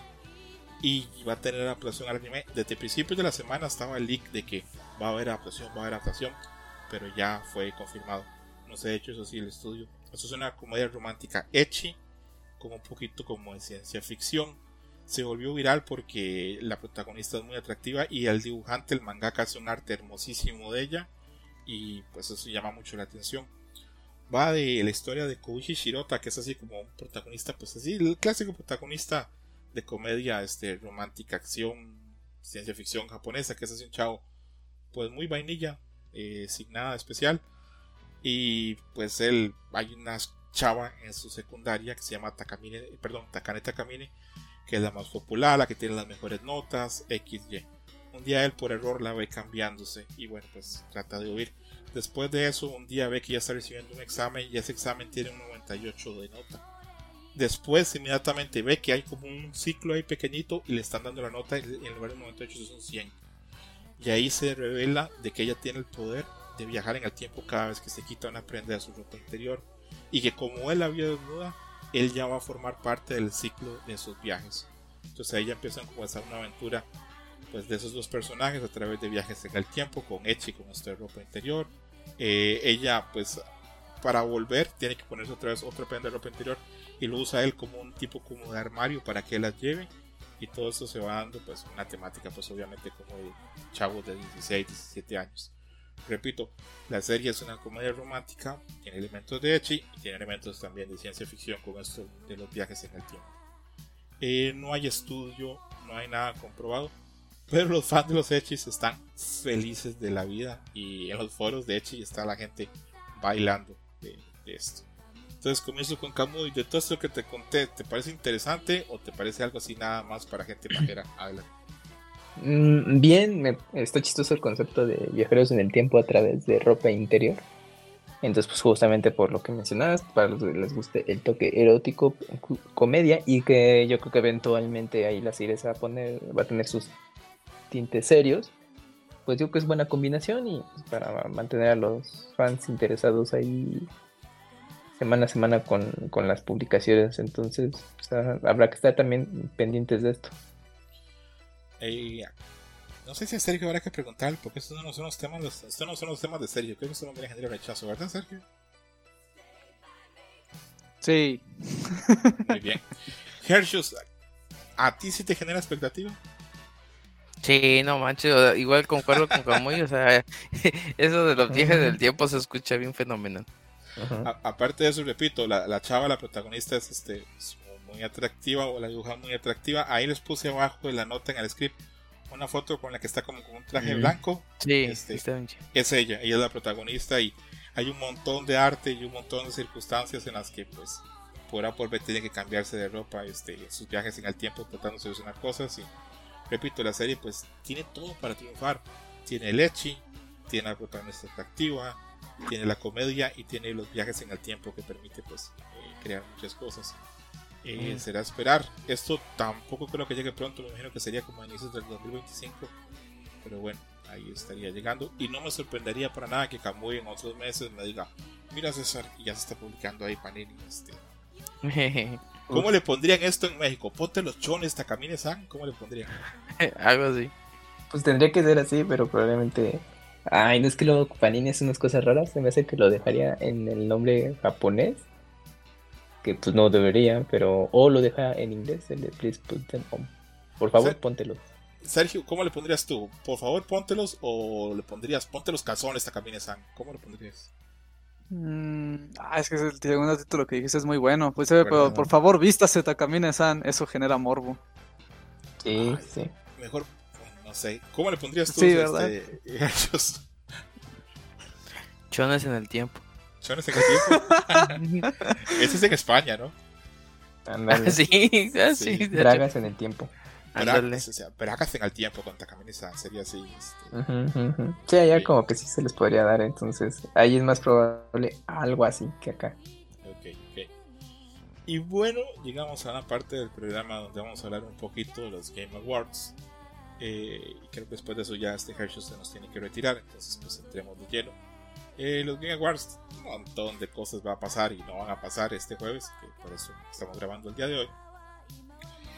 Quiero saber, hacer así una quiniela, un tipo como de bingo de tres cosas que cada uno de nosotros creemos que van a pasar. Eh, yo eh, ya tengo mi lista, la puse ahí en el script. Son las que están en amarillo. Los otros no crean que creo que va a pasar. Me gustaría, pero no. Eh, pues me gustaría ver qué es factible. Eh, yo creo que es muy difícil que se anuncie acá. Pero me mamaría, me encantaría que se enseñase algo de la consola nueva de Nintendo. Sé que es muy difícil. Hace un tiempo lo hemos hablado, Camu y Adam y yo. Y Adam muy certeramente dijo: Nintendo un día se va a levantar y pone un tweet. El próximo martes presentaremos la nueva consola Nintendo. A Nintendo no le gusta compartir el spotlight, pero repito, es una posibilidad y a mí me gustaría mucho que pasase. Eh, Hershey's, ¿hay alguna cosa que creas tú que pueda pasar o que te gustaría que pase? Sí, va a salir el tráiler del DLC de del Den Ring, que ya es el Shadow Electric, que ya mucha gente está esperando que salga el tráiler porque pues ya, ya, llevamos un año sin, sin algo de South- Front Software chido y pues eh, tengo mucha fe a ese, a ese tráiler. Ok, acá Hershey's que sale DLC de Elden Ring. Kamui, a ver, sorpréndeme. ¿Qué crees que pueda pasar o qué te gustaría que pasase? Mm, no, yo creo que va a estar muy normal en ese sentido. Bueno, es que no sé, Pero- eh, estaba, estaba, estaba en Run Run, es que bueno, ya GTA ya, mm, ya se mostró, Sí, ya, sí, ya murió. pero que, pero que quis- es que no, es que antes de todo esto, esto se especulaba que quizás un segundo avance llegaba ahí, pero bueno, ya no va a pasar.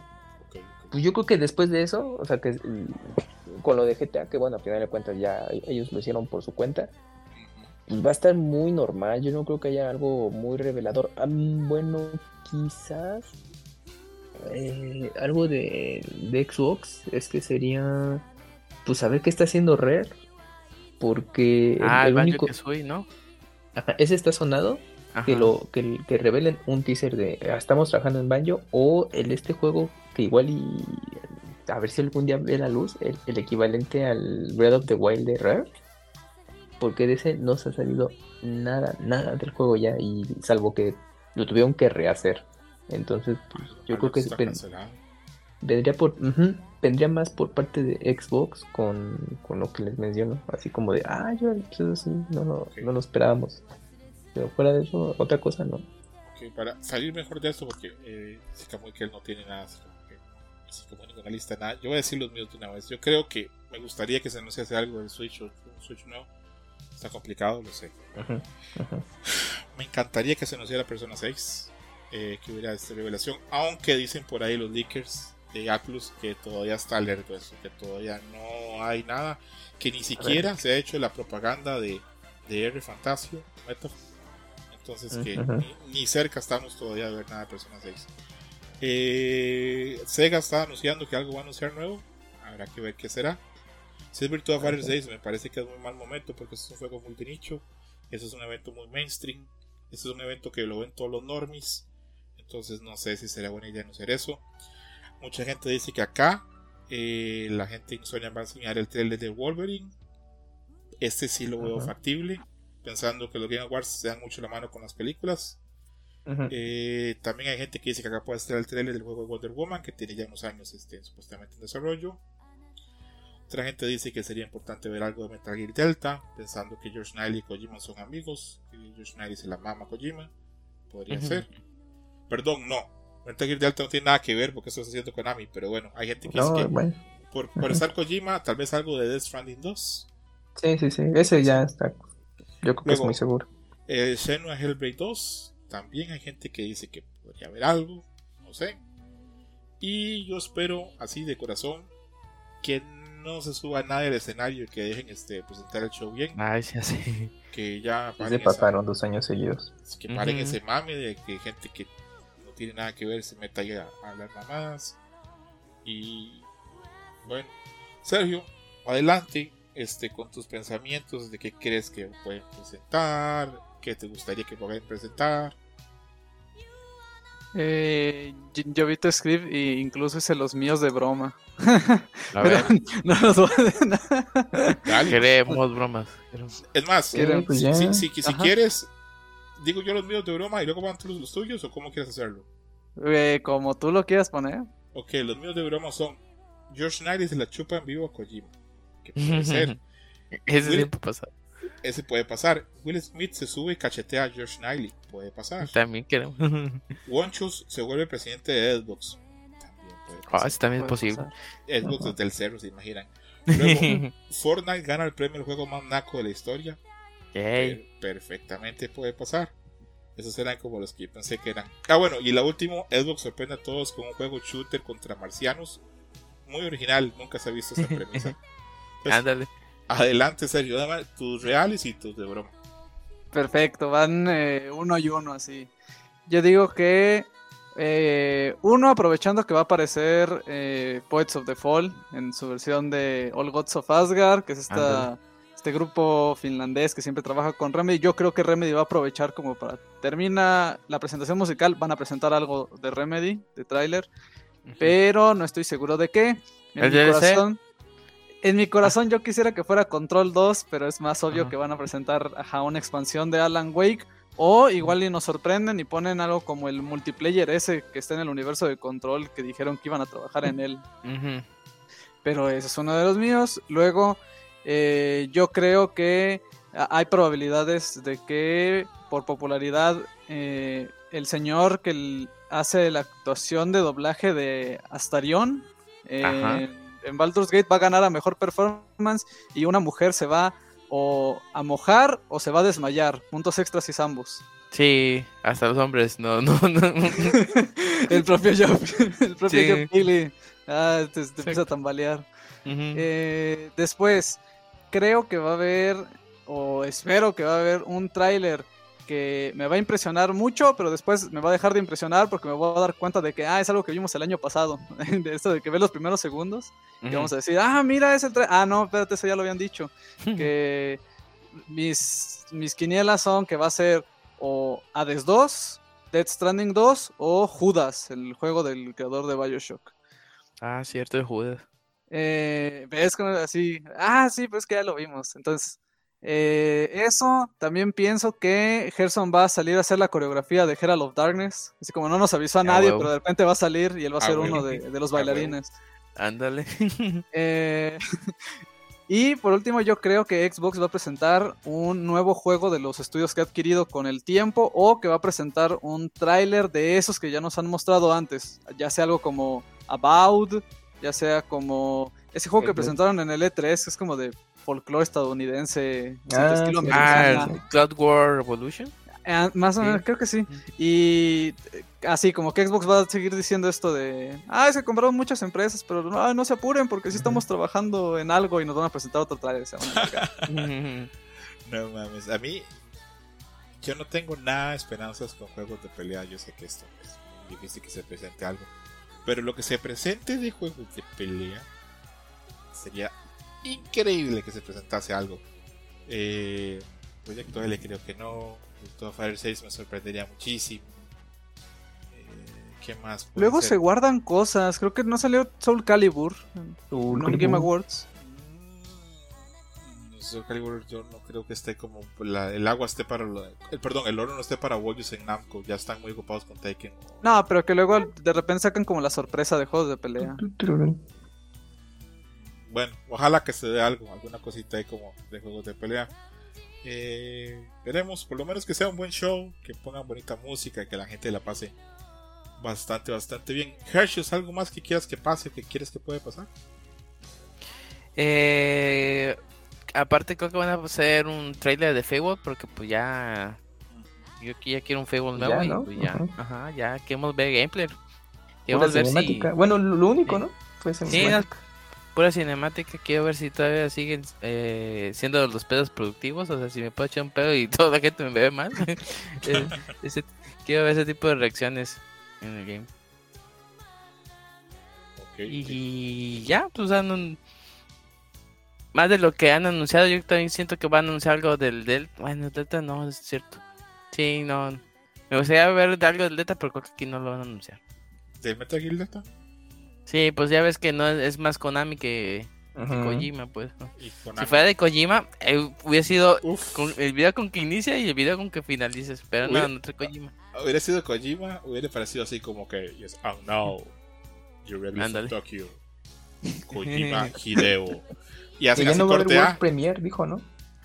¿Ya no va a haber World Premiere?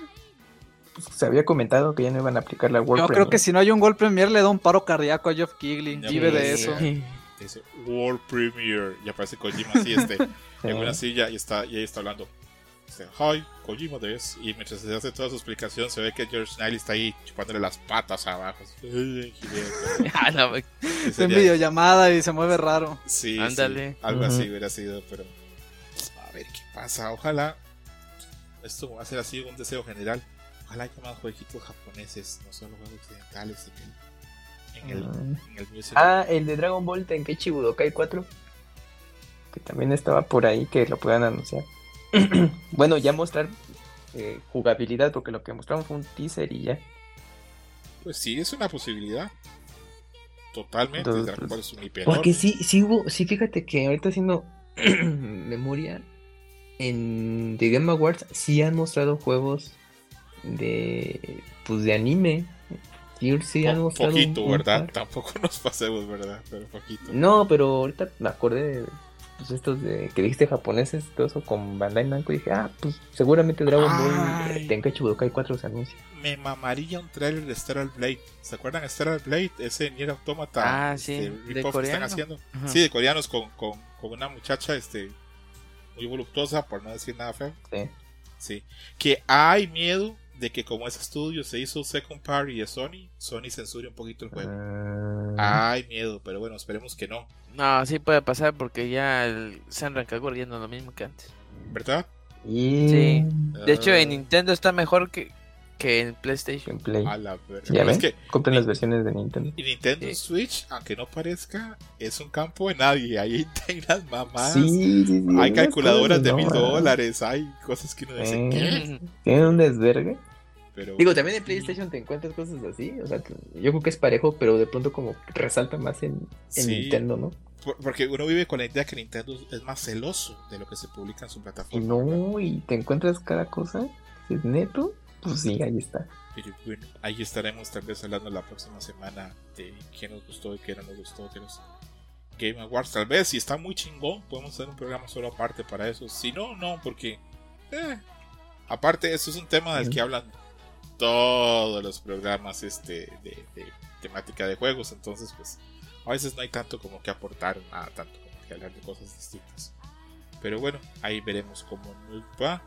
Eh, Hershey's, ¿nos dejas ya o te quedas al disco recomendado? Eh, a ver el disco recomendado. Ok. Me llama la atención. Ay, esto va a ser muy feo porque esto es como cuando uno estudia antes del examen y va a presentar algo. Porque hablar de este disco a la verga tendría que ser alguien que sepa mucho más de música y mucho más de todo que yo. Este disco no, no merece que yo hable de él. Tendría que ser una persona mucho más culta y mucho más dogmática y con más conocimiento de la historiografía musical. Pero bueno.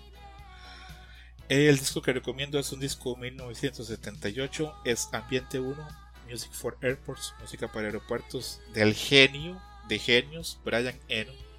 Brian Eno es un músico eh, que, bueno, desde el año pasado, desde el siglo pasado ha hecho discazos y es productor de discazos, es productor de discos de David Bowie, de Talking Heads, de Devo, de hip hop, eh, de, ah bueno el disco bueno YouTube también este, lo- él fue el, el productor músico legendario Y muy pocas veces en la historia se puede decir, ok, acá nace un género de música, acá nace un género de cine, acá nace un género de literatura.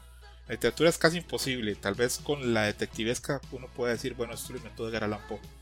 Pero acá sí se podría decir, o hay por lo menos un consenso de que Brian Eno inventó la música ambient con este disco.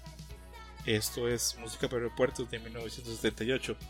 Eh, se dice eh, en una entrevista Brian Eno dice que él estaba en un aeropuerto en Colonia, Alemania.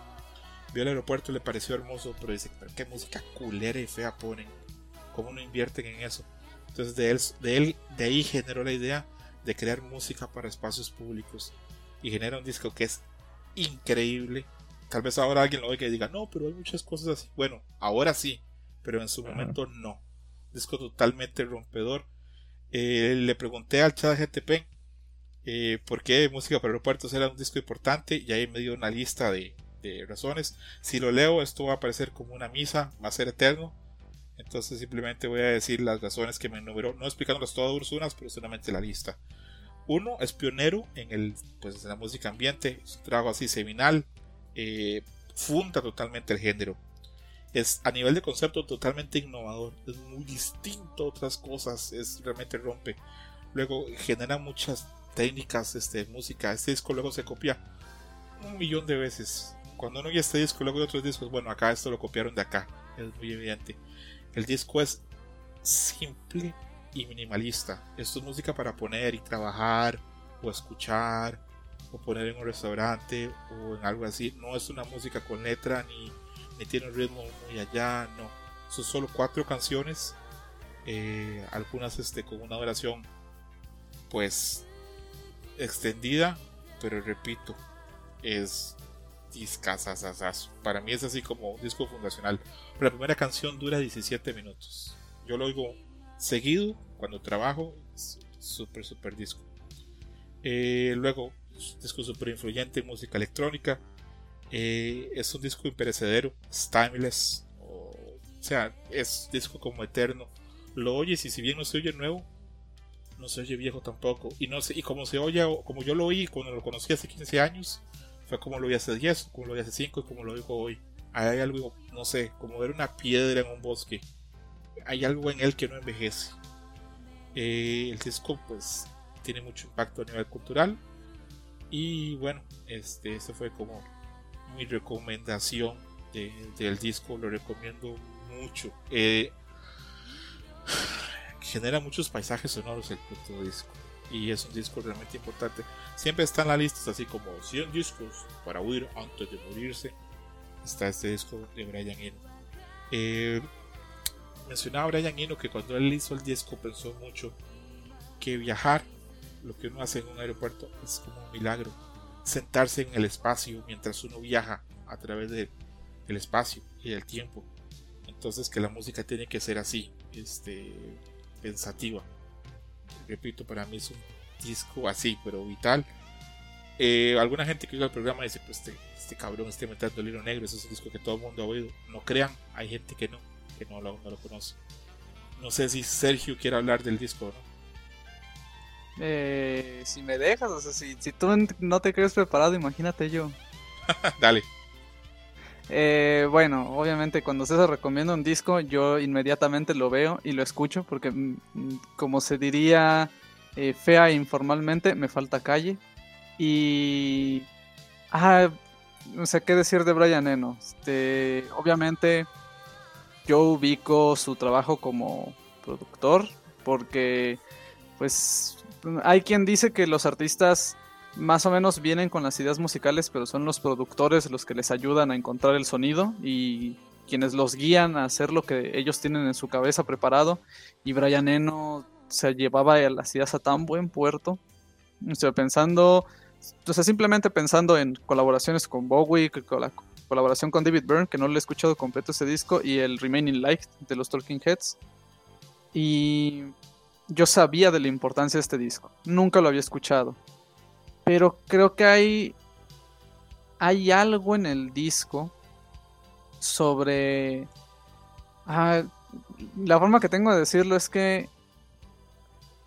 Una de las pruebas que tiene algo en ser un gran arte. no es exactamente que sea temporal en, en, cómo se escuche o en cómo se vea o en cómo se sienta, pero en cómo inspire. Y este es un disco que yo lo escuché por primera vez hoy en la mañana y me inspira. O sea, es un disco que, primero que nada, yo lo escucho y no digo, esto fue hecho en el 78. Ni en pedo pienso que esto fue hecho en el 78. Pero es un disco que, claro, o sea, le podría llamar simplemente vigencia, es un disco vigente en el sentido en el que yo escucho esto y escucho otras cosas que he visto en mi vida. Sobre todo escucho soundtracks. Empiezo a pensar, ah, es que yo he visto esta película y este videojuego, de los cuales yo escucho los soundtracks todo el tiempo y aquí veo un, germen, una semilla o una rama eh, del árbol genealógico de esas cosas más recientes. Pero sobre todo es algo que, que de cierta forma también supongo yo que se siente como, como un milagro en sí mismo. Tomas progresiones muy claras y melodías muy claras y muy concretas y solo con esa base se dedica a hacer cuatro piezas que te envuelven por completo. Y creo que no hay como mayor prueba de, que el arte se vuelve tan grande que cuando lo puedes ver o experimentar por primera vez y sentir que no importa el tiempo, sigue siendo inspirador, sigue evocando algo, ¿no? Y es como muy extraño hablar en términos tan, tan abstractos de un disco, pero es que se siente como un disco especial, se siente como un disco que no es de música, es de algo más. Y creo que esa es como la mejor forma en la que puedo introducirlo como lo que he escuchado desde la mañana hasta el momento en el que estamos grabando. Hay algo, hay algo en el disco que, no sé cómo transmitirlo, pero el disco transmite cosas. Hay algo. Déjate mudo, César.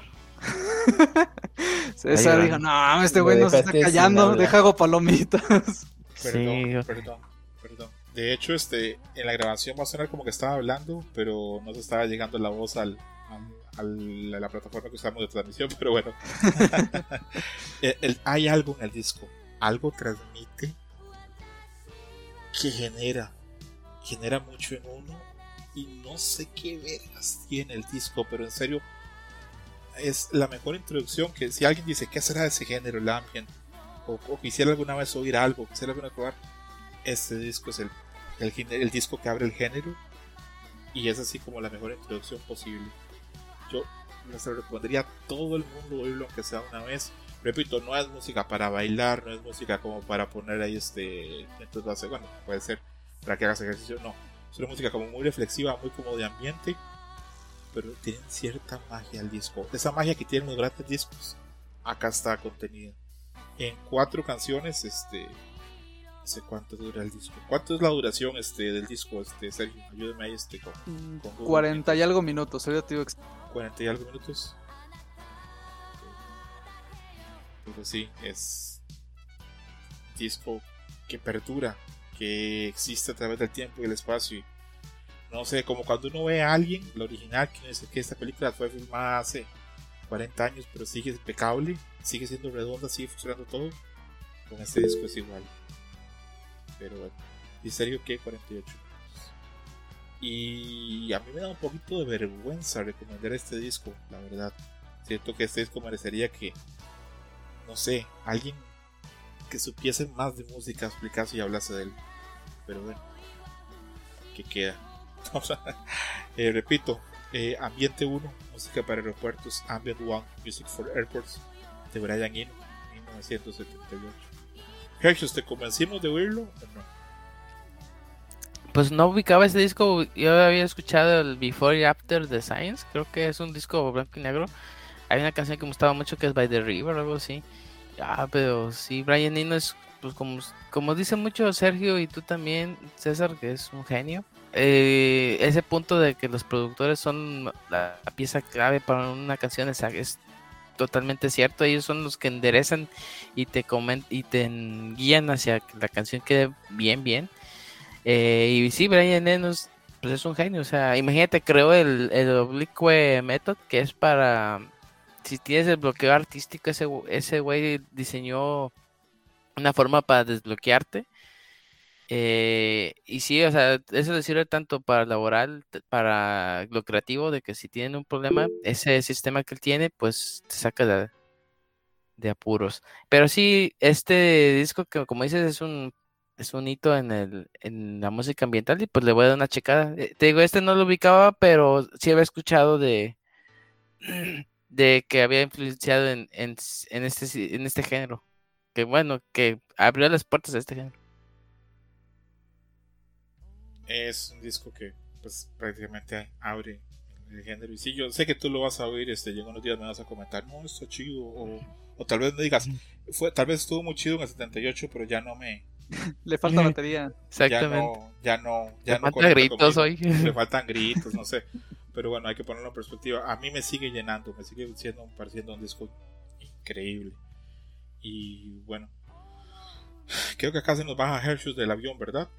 Sí, amigo, me tengo que retirar, pero pues fue un placer estar con Me ustedes. gustó mucho Hershus que participaras y ahí te abrazo y te dejo el disco de Brian Eno ahí debajo del brazo.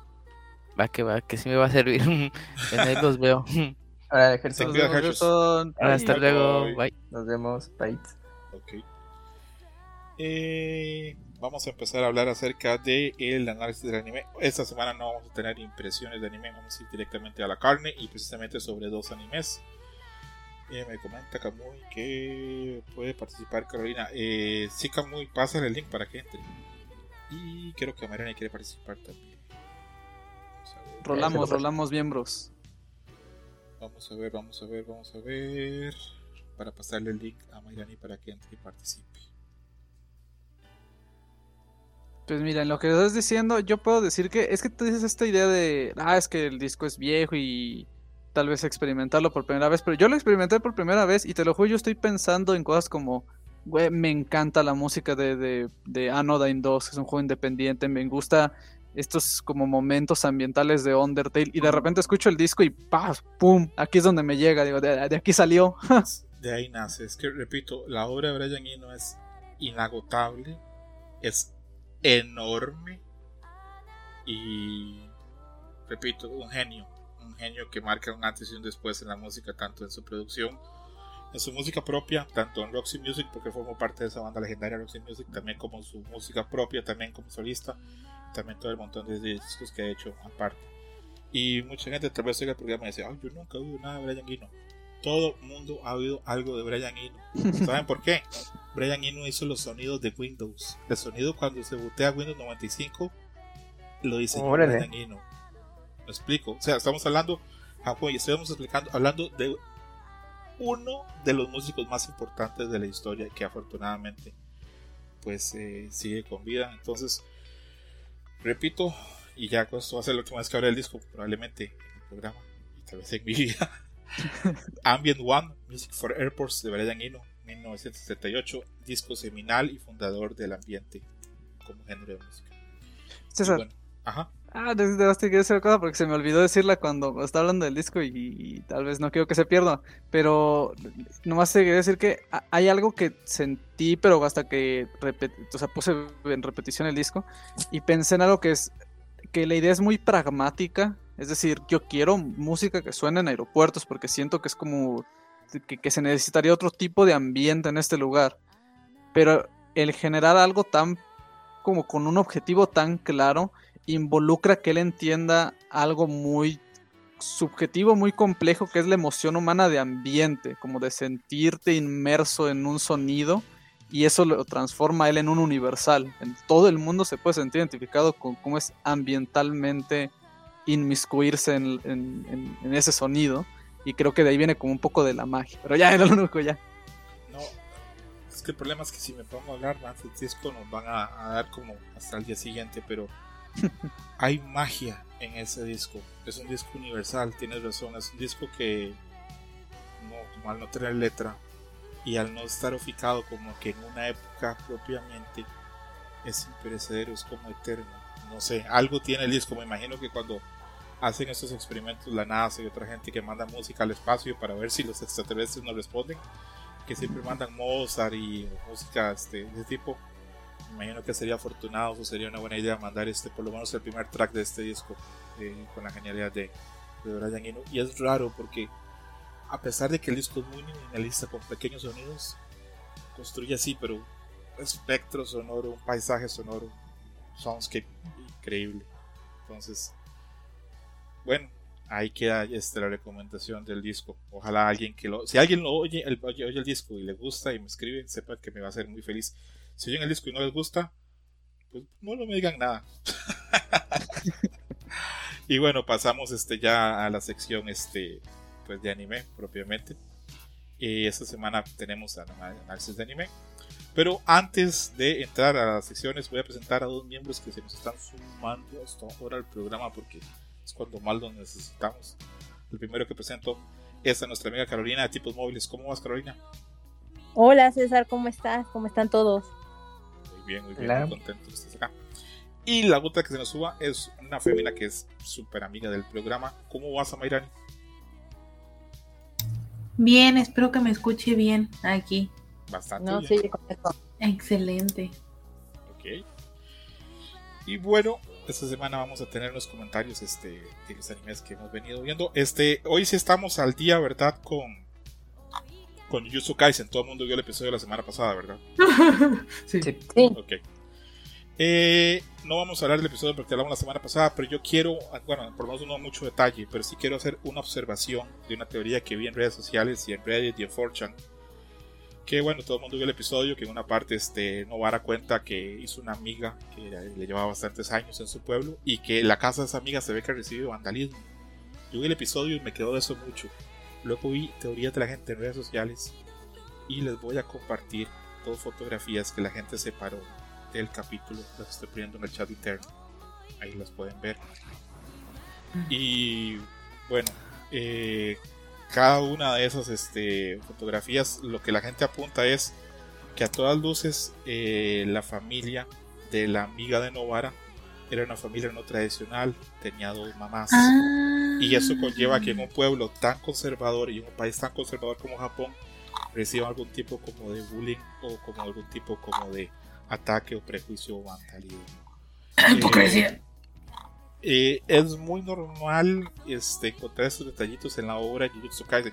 No es el tema de hoy y no sé si lo logre sostener porque no tengo como que las pruebas y las apuntes y todo eso. Pero yo lo que tengo leyendo Jujutsu Kaisen siempre veo cosas de índole diversa de fondo en la serie. Pero me he dado cuenta que es un tema complicado y que no mucha gente comparte. Yo por acá he hecho muchas veces explícita mi opinión de que entre Satoru Goju y Geto, hay, obviamente para mí hay una relación, pero acá mucha gente me ha dicho que no y es totalmente válido, todos tenemos diferentes opiniones.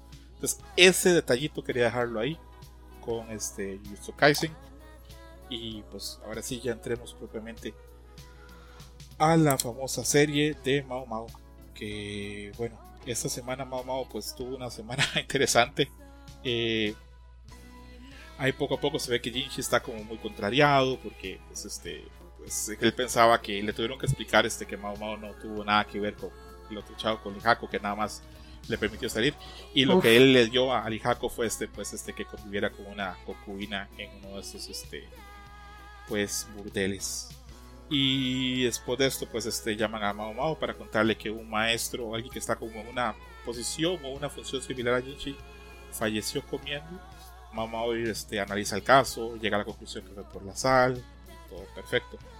Después de eso este, a Mao la llaman para otro caso donde encuentran a, a una dama de compañía este, que cayó en un pozo la encuentra muerta Mao cuenta sus cosas trata de dar ahí una descripción de qué pasó como con el caso y finalmente ella descarta que fuera un suicidio dice que tiene cara como que pasó algo más. Después Mao Mao tiene unas interacciones interesantes con Jinchi después de eso este, le menciona a Jinchi que si como tendrían que ejecutarla sea con veneno se hay un pequeño impas y finalmente cierra el episodio hablando de que se cree que la que puede estar detrás de varios problemas o varias cosas que han pasado durante la serie es eh, eh, Femin, que es una dama de honor principal de Lady Ado, que es la otra concubina, la que, no digamos la vieja, pero la que tiene más edad, la que tiene como 34 o 35. Entonces, bueno, comienzo con, comienzo con Sergio. Sergio, ¿opiniones de este episodio? Mm, fíjate, me parece interesante que este episodio tuviera mucho menos. eh, como la historia del jardín y de qué es lo que está sucediendo entre las concubinas, entre, entre, las, entre las damas, entre las sirvientas.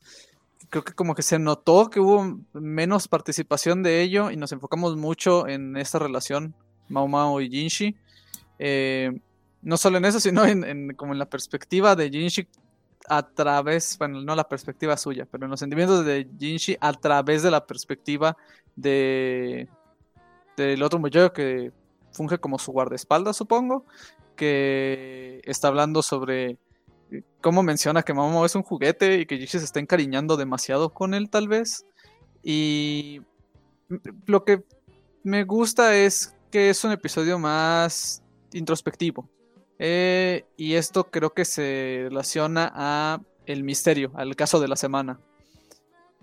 Es un caso que no es raro para la serie porque ya hemos visto este tipo de planteamiento suceder y ese tipo de situación. Es muy interesante cómo se desenvuelve. Desde el inicio nos muestran a nosotros, tal vez no con lujo de detalle el rostro y todo esto, pero nos muestran a nosotros quién es el perpetrador de- de- de- de- del crimen. Pero luego ambas cosas que se presentan en, en el episodio, tanto el señor que estaba bebiendo como la mujer que aparece en el río, no hay una conclusión satisfactoria al público. No se encuentra el responsable, no se señalan dedos a qué es lo que sucedió o el exacto motivo por el que fue, solo se dan teorías.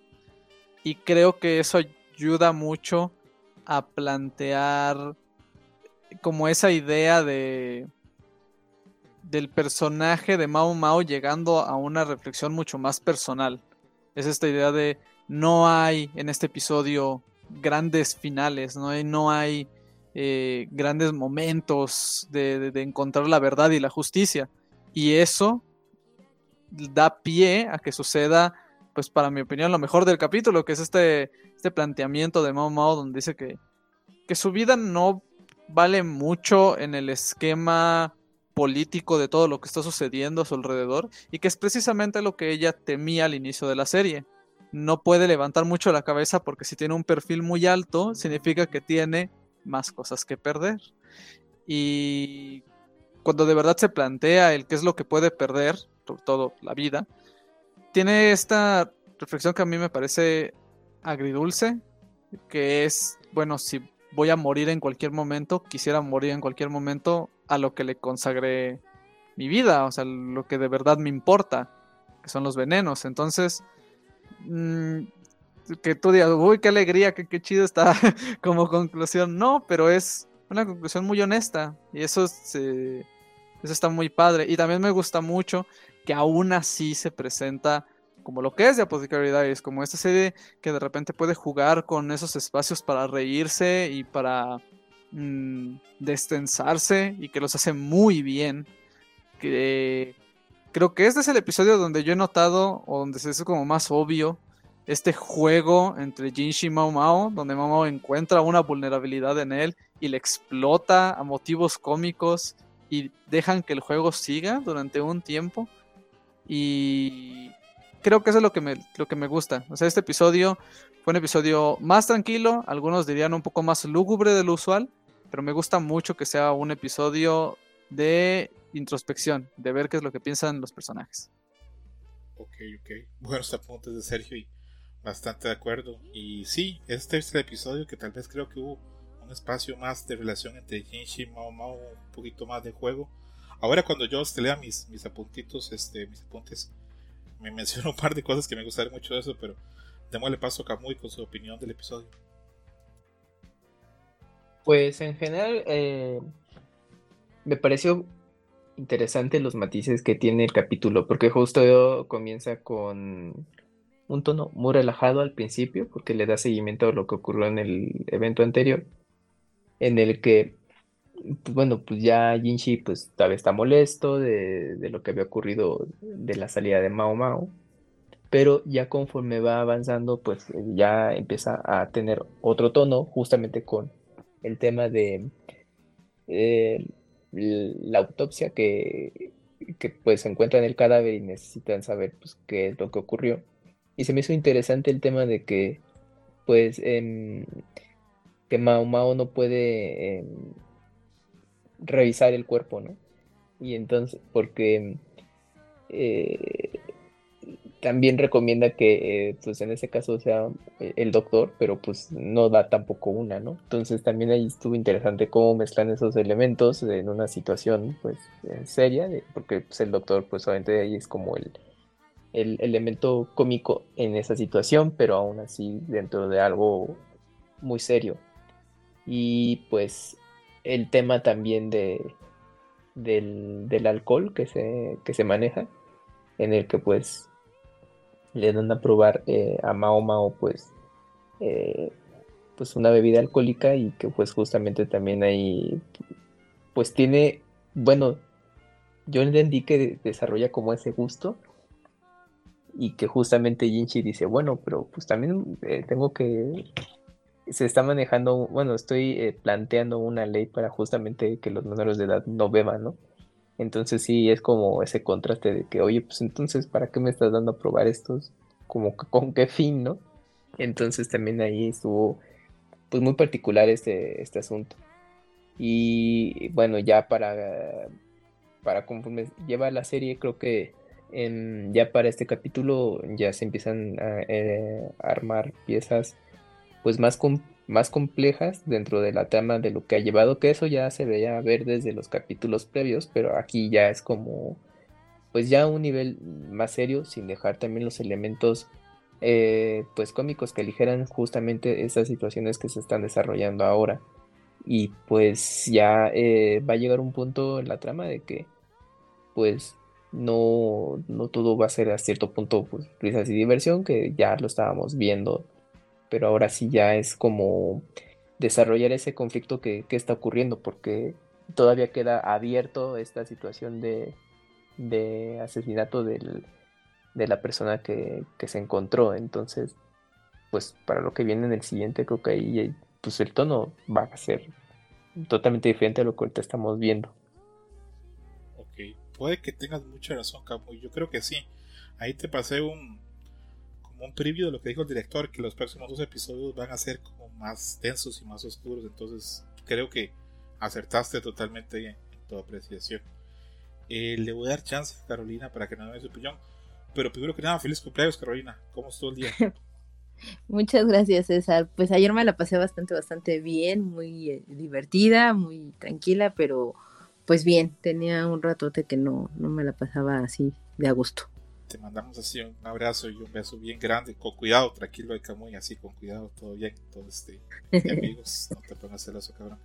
Eh, cuéntame tu opinión del episodio de esta semana de Apothecary Diaries. Pues me gustó a mí mucho y me, llama mucho la atención la opinión de Sergio, que dice que fue un, un capítulo muy tranquilo porque a mí me parece que es un capítulo que, está, o sea, está denso en el sentido de todo lo que empieza, porque en realidad es un capítulo que se va tornando oscuro a lo largo de lo que va transcurriendo el, propio capítulo. Empieza como muy relajado y termina con una situación como bastante densa. Para mí este es el punto donde, digamos, estamos llegando a el nudo central de todo lo que es la problemática y ya serán como dos o tres capítulos donde empecemos a desatar este nudo y se van a empezar así a, ver todas las aristas a, a donde va a partir toda la historia. Eh, porque aquí ya te están enseñando realmente pues todo el drama, ¿no? Toda la situación política, todo lo que está sucediendo. Y es muy, muy sutil el, el punto porque sí te están señalando quién es el culpable o el posible culpable, que es esta eh, ¿cómo se llama? Esta mujer, pues mayorcita, llamémosle un poco entre comillas, que es la que está posiblemente fraguando todo y por qué razón, o sea, el, el por qué creo que es algo que todavía no se ha revelado del todo, pero está bastante, bastante interesante y me llama mucho la atención que las conclusiones así o, o, de acuerdo al contexto de lo que está sucediendo, la, la conclusión de Mao Mao es la voy a regar en algo. O sea, ya lo tengo seguro de sí me voy a equivocar y eso me va a condenar a la muerte. Entonces tengo que asegurar ahorita en este punto cómo debe de ser mi muerte para que entonces sea, digamos, no estoy muy segura si decir una muerte digna, pero algo que, que puedo tolerar para poder morir. Entonces me parece como súper madura esa, esa decisión, ese punto, y, y ver qué es lo que, lo que está pasando. Y ya como el punto muy gracioso es pues justo que es el, el monje este, eh, bueno, no es monje, ¿verdad? el, este El Jinshi, eunuco Jinshi. ajá, Yo siempre he dicho que es un administrador de, sí, ahí, el- de- de esa sección del palacio. sí, exacto, Pues mm, me lo dicen ahí, dicen que él es el administrador, no sé por qué lo dices tú, pero lo dicen. Hola Gabriela, te quiero. Eh, justo, ¿no? Que este Jinshi, pues, encontró una de las debilidades de Mao Mao, porque más allá de que apenas le dieron a probar el saque, en realidad es que Mao Mao ya había consumido la bebida y le gusta, o sea, es una bebida que disfruta, y pues Jinshi lo, lo nota y por esa razón la premia, pero para molestarle y tener como este juego y hacer un poco menos tensa la, la situación, pues le dice, ah, bueno, voy a hacer esta ley para que los menores no beban y todo, y pues por eso la otra le ruega así de no, por favor, te- permíteme seguir tomando. Sí, súper detalle, súper, fue muy, muy, muy gracioso. Lo tenía acá en mi nota porque, pero una vez lo digo, sí fue súper detalle porque como se están conociendo más los dos, ya se están encontrando como que las costillas, los puntos sensibles, el uno del, Sí. del, del otro. Y bueno, debuta Mairani acá con su opinión de Diario de la Boticaria, que Mairani hizo un gran esfuerzo esta semana, vio los nueve episodios, hizo un yuyos, vio nueve episodios así en unos pocos días. Entonces, Mairani, cuéntanos pues tu opinión del episodio, qué crees que vaya a pasar, si crees que Mao Mao ahí le canta bien, adelante.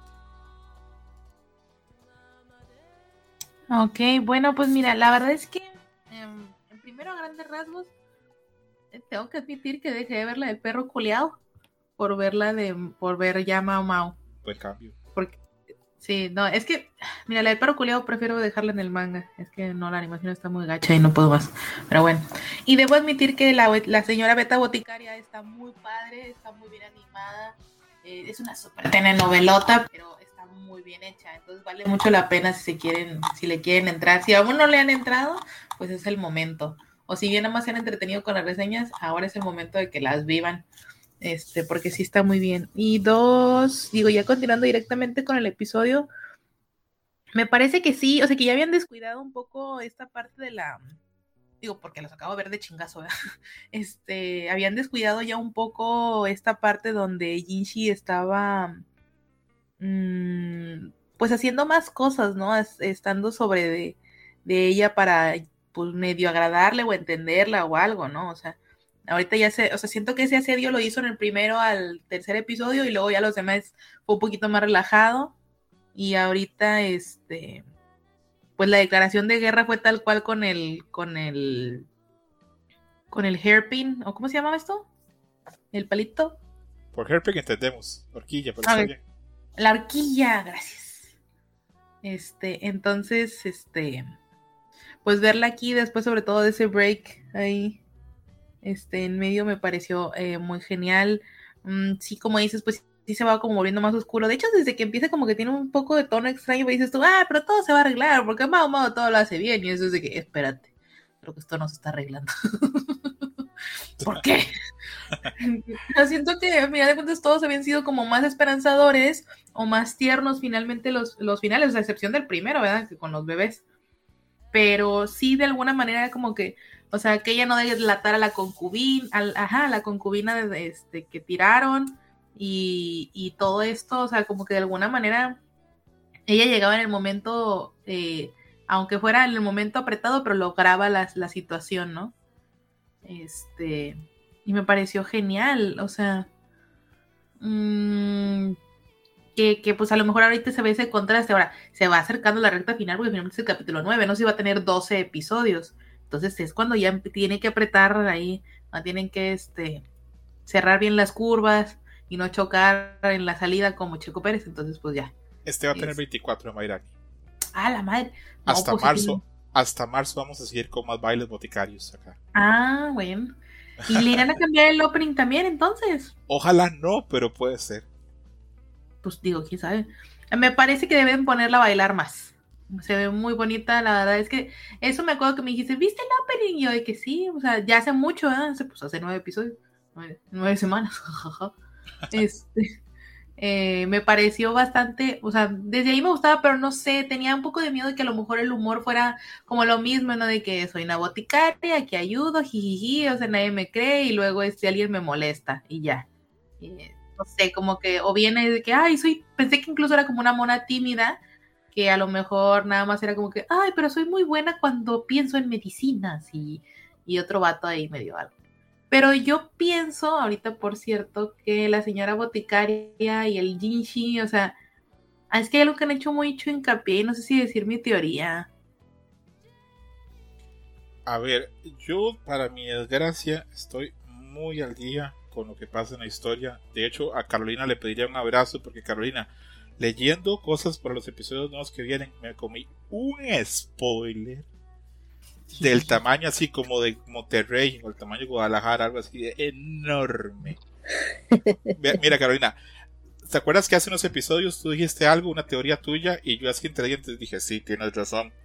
Sí, Ese es así, pero como que una uña con el spoiler que me comí. Madres. Ok. pero entonces, ok. entonces, mira, Marian, lo que puedes hacer es decir tu, tu teoría, pero yo no te voy a confirmar si sí o si no, ¿ok? Ok. Dale. Eh, mi teoría es que Jinshi no es eunuco. No se ve eunuco. No, siento que es pura mentira porque también le, que, lo que le decía el emperador era que supuestamente tenía que coquetearle a las concubinas o algo así a las viejas y era de que para saber quiénes sean infieles. Entonces se me hace que ahí está medio raro. O no sé. me hace como extraño. Mm. Y también, eh, de hecho, me puse a investigar porque decía yo, es que cuando vi la del Raven, yo juraba que todos los eunucos eran porque tenían como ciertas cosas distinguidas, o sea, de, de su ropa. Había algo que los distinguía, pero pues, como todos eran eunucos, nunca había nadie. O sea, y el otro era el emperador, o sea, como que, ¿y luego? Pero creo que no, porque aquí todos se visten igual y, y el militar no es, entonces como que estoy un poco extrañada, ya no sé qué sea. Una duda, ¿a, a ninguno más le está brincando el audio a Marani o solo es a mí? No, no, sí, sí. Ah, a ver, a lo mejor aquí me escucho mejor. Sí, es a todos. A todos nos está brincando. Ah, Te oyes bien, pero al rato estoy gritando y luego te oyes muy bajita. ah, ¿y aquí? Te oyes muy bien. Es que pero no sí, mejor. hay ahí como, como que haces un cambio de ritmo ahí, no sé. pero No, lo que pasa es que, ¿sabes qué es? Es que el micrófono, te digo, como de pronto se pone muy fresa. Si Ah. me alejo un poco es como de, ay, no, ya no sé qué está pasando.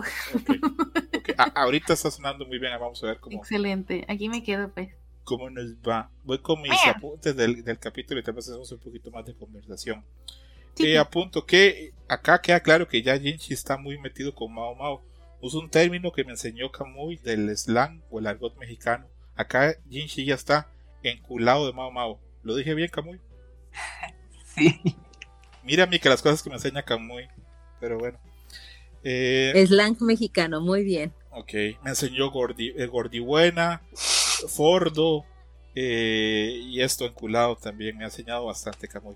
Pero bueno. Luego te explico que es un pantobillo. Uy, me da miedo. Pero bueno, vamos a ver cómo, cómo nos va. Eh, me gusta que ya queda muy claro que Mao Mao es muy inteligente y resuelve muy bien los casos. Eh, Yuyos había mencionado acá que Mao Mao tiene muchas cosas como de Doctor House en esta capacidad de poder deducir cosas a nivel médico. Pero yo le confirmaba que para mí la gran diferencia es que Doctor House era una figura de poder, un hombre empoderado, un hombre con estatus, un doctor, y Mao Mao es, pues, es una sirvienta y que, como muy bien dijo Mika, tiene que cuidarse muy bien porque el día que falle, pues a ella también le van a dar este pues sepultura. Eh, mencionar que el maestro que murió probablemente tiene que haber sido instructor de Jinshi, porque Jinshi tiene, está usando ropa de luto o un adorno de o un ornamento de luto. Eh, lo que mencionaron ustedes de que ya quedó claro que Mao Mao le, le encanta el licor y por ahí es un, un detallito. Eh, también hubo un par de minutos este, en el capítulo donde pusieron una canción de fondo y una recopilación como de todas las cosas feas que han pasado. A mí eso no me gustó tanto, pero supongo que a la gente se le hace como que falta. Y repito, lo que más me gusta de esta serie sigue siendo Mao Mao, porque es un personaje muy real. Ella es tan real que, bueno, vuelvo a decir lo mismo que dijo Carolina, y hasta puede que lo diga peor, pero Mao Mao está tan ubicada en su condición que sabe que ella en cualquier momento puede ser prescindible. Eh, no es una persona de algún estatus, es de las sirvientas más bajas y ella no lo sabe, que ya hay personajes ahí que le tienen estima, sobre todo que ya Ginji está enculado con ella, pero pues a, a ver qué pasa con la famosa Mao Mao. Adelanto, eso sí lo puedo decir, que el, el- el director menciona que los próximos dos episodios van a estar enfocados en la otra concubina, eh, Lady A Duo, eh, lo cual es un personaje bastante importante. Sin decir spoilers, les puedo adelantar que es un personaje bastante importante para, para, para el resto de la obra. Estamos llegando al, al ombligo, al ecuador de la obra, al episodio 12 y, y 13, entonces, pues por ahí, eso sería todo lo que voy a decir sin entrar en tierra de spoilers, que yo sí me comí, eh, lastimosamente. Eh, algo- tengo una pregunta. adelante. ¿Cuál es ¿Qué tu concubina favorita? no, relájate, Camoy. Ay, a mí. Bueno, la del cabello carmesí con ojos jade, o sea, la que está trabajando con Mao Mao Yokuyo, ¿cómo se llama? Algo así. Esa se me hace. Eh, sí, Yoku, creo que es. No sé si lo puedo decir bien el nombre. Pero esa me, esa me simpatiza bastante. Pero me llama más la otra en belleza. Eh, la que perdió el bebé. Liwe o algo así. Ajá. Esa este, me, parece, me, me parece más atractiva. Y por los corazones que me está poniendo acá Sergio, me imagino que él también. ¿Es así, Sergio? Ah, Esa pregunta ya le hemos respondido, sí. Lijua. Sí. Lihua. ¿Quién fue el cochino que eligió a la Loli? Nadie, ¿verdad? Gerson en su corazón. Gerson. Bueno, un poco yo porque dije que a lo mejor es muy bicho. Sí. Pero Lihua puede ser una rusa. Pues sí. Lo que sea cada quien. lo que No puede, se, se dio a entender. No, no, sí lo hizo. Sí lo hizo. Ajá, Sí, po- sí, podemos, sí. podemos confirmar, pero pues, por ella. que- El emperador confirma. Pues sí, pues, pues, cada quien, el que puede, puede, pues, bien por ella. Y Bendito que use- Dios. Sí, que use todo su talento, así como Mao Mao usa las cosas que les dio la naturaleza para sobrevivir, pues, pues eh, ella también.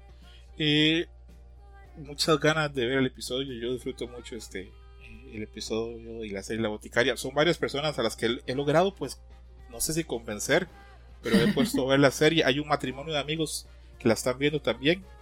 Y yo le dije a mi amigo, este, soy más amigo del, del esposo, le comenté, tu esposa le va a fascinar la serie. Y él me dijo, ¿en serio? Sí. Y a los días me dijo, ya la estamos viendo, estamos por el episodio 8 y le, le gustó a tu esposa y hace, le encantó.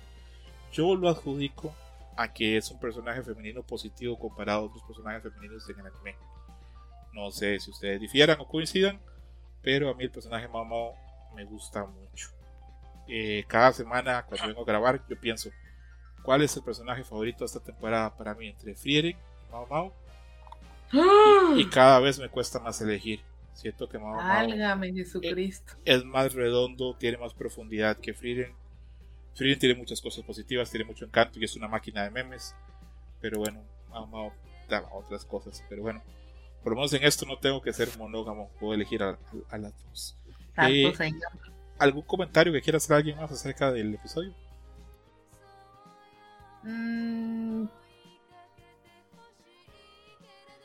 La verdad no pensé que le fuera a interesar tanto al señor, al, al militar, este, que Jinshin, o sea, estuviera así como con, con Mao Mao. O sea, la verdad es que eso me ha sorprendido mucho en cada episodio o cada vez que lo llega a hacer. O sea, pensé que iba a ser como que, ay, este señor otra vez es raro. Pero realmente ya le preocupa, ¿no? O sea, realmente ya tiene ahí algo. Entonces, es algo que, que me quedo con eso. O algo que me, que me, me dan ganas de ver qué más llega a hacer, pues. Es que sí lo está afectando eh, a nivel este, laboral y a nivel de desempeño. Eh, Sí. vol- volviendo a los términos que me enseña Kamui, esto de estar enculado sí lo está afectando en, en rendimiento y pues para bien o para mal él también tiene como funciones que cumplir. Sergio, Carolina, ¿algo más o seguimos? No, sigamos, sigamos. Que con tu último comentario ya tenemos que vetar de tu propio podcast, como en. Hay como en el club de la pelea, donde dicen que, que el mismo Tyler le- les, dio una orden por si hacía algo, así. ¿Por qué? ¿Qué hice? No por decir de Frieden, Ah, no ¿Quién por la Frieden? comparación con, con Ah, la comparación con Frieden. ah Frieren, sí es cierto que no lo dije con la pronunciación adecuada alemana. ¿Cómo Bueno, es? Yuyos está así, ah, le, le dio un calambre. nah, no me preocupa. Es otro César. Mm, No, yo creo que son bastante distintos. Ellos es parece que bastante más. No, o sea, que tú eres otro César, o sea, a ti te cambiaron. Dios. ¿Será? Sí. Sí. Bueno, pasamos al anime de Frieren, en esta ocasión el episodio de la Frieren seductora. Furijureta. Eh, Frieren este, rescata a Zane, que es un sacerdote local de un pantano. Eh, Zane le devuelve el favor curando a Stark de una mordida de una serpiente, lo cual estuvo bastante extraña. Después de eso, este, eh, Frieren este, le ha revelado a Frieren de que su hermano pues, este, tenía deseos de ser, este, perdón, que él, este Zane quería ser aventurero. El hermano revela que él, quería ser aventurero, igual con un amigo que tenía. Al final no se termina pues este, haciendo nada de esto. Eh, Frieren ve cosas de ella en, en por eso habla del odio de la misma clase, por la misma especie. Y por eso pues dice, bueno, pues voy a intentar convencerlo. Prueba varias cosas, ahí usa unas técnicas de seducción que me imagino de las que vamos a hablar y a, ahondar en los minutos que vienen. Después de eso, al final de cuentas, Zane termina cediendo y termina uniéndose eh, al party de, de Fer, Stark y Frieren para el viaje al cielo, o por lo menos al próximo pueblo. Eh, voy a comenzar con el orden inverso. Comienzo ahora con Amairani. Adelante, Amairani. Mira, la verdad es que a mí me pegó muy especial ese episodio. O sea, la verdad, sentí que iba a ser más X y terminó estando pues mucho mejor y como siempre con sus enseñanzas ahí como bien, este, pues bien como melancólicas. Mm, no sentí que tuvieran un amorío los cuates que realmente eran como amiguitos. Y también pues yo creo que sí es difícil, o sea, de pronto, eh, o sea, tienes que tener mucho valor también para quedarte como también para, para poder este, irte, o sea, uno pensaría, ah, es muy fácil, claro que sí, si es lo que quiero me voy, pero realmente eh, sé que hay momentos, eh, en mi experiencia, que, que no es fácil realmente tomar esa decisión nada más así. Y sobre todo en algún, o sea, en el punto donde te ponen que él lo escuchó, o sea, a lo mejor si hubiera estado un poquito más grande o un poco más chico, él lo hubiera tomado como, ay, tengo que echarle ganas para que pues después mi hermano no se tenga que quedar aquí. Pero realmente fue al revés, es como que, no, tengo que echar ganas para que él no se sienta mal de haberse quedado. Entonces, me, me, me gustó, me impresionó. Um, no, no sabía, pensé que, pensé que Zane sí, sí, iba a ir con ellos, pero bueno, se iba a ir, pero no con ellos, así como que, eh, me voy a ir en un día o dos, así, pero ya me voy, o, o, algo por el estilo. Pero no sabía que sí se iba a unir, aunque sea de manera temporal, por lo que entiendo, sobre todo porque no sale el opening. Ah, pero no iba a haber cambio de opening.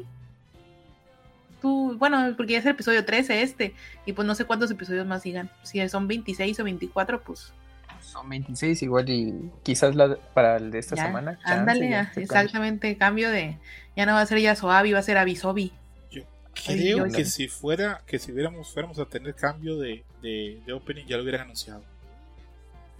Pues es sorpresa, César, ay. Ojalá César. no, a mí me gusta mucho este opening. Y aparte, desde que se reveló, desde que la gente de Crunchyroll nos puso la letra de la, de la canción, este, me llena más. Sí va a ser la otra parte de la canción. O sea, porque la canción dura seguramente tres minutos y medio o más. Y va a ser de que así como en Hunter x Hunter, ¿no? Que le ponían la otra parte, el otro coro, así. Uf, Vas a ir. ¿Te imaginas? Estaría cool. Sí. La neta sí estaría cool. Yo no había visto la canción completa, pero sería un bonito detalle porque sí es otra parte. Yo sí, lo que sí tal vez podrían cambiarle es la animación, las animaciones del... La secuencia, el opening. Exactamente, sí, la secuencia porque para que aparezcan pues ya todo el montón de personajes y cosas nuevas que vienen en los episodios que vienen. Y el elfo que nunca salió. ¿Cuál? El del trono. Ah, eso todavía ah, falta. Bueno. Sin darte Sigue viendo, Mayra. Sí, falta. pero... Paciencia, Mayra, ni paciencia. Ya lo quiero ver. ¿Dónde está ese señor? Si está tan viejo, ¿por qué no sale? Ese señor que dices va a aparecer. que lo traigan. A Mereni y su ansiedad por, contacto con los elfos. Eh, voy Uf. con Carolina. Adelante, Carolina, con tu opinión del episodio.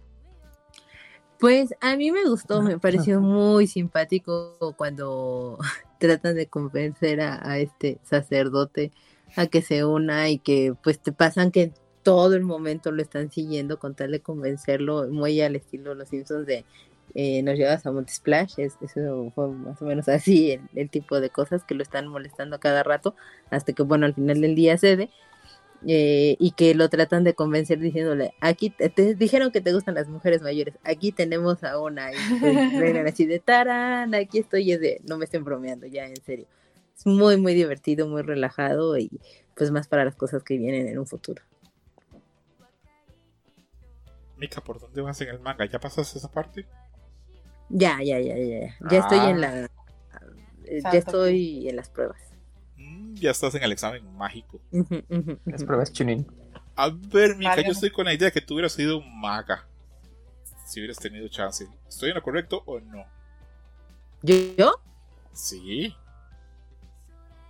Pues sí. O sea, es- yo estoy entre que podría ser maga o alquimista, una de las dos. Alguna de esas Uh, dos. Se me hace el corte. A ver.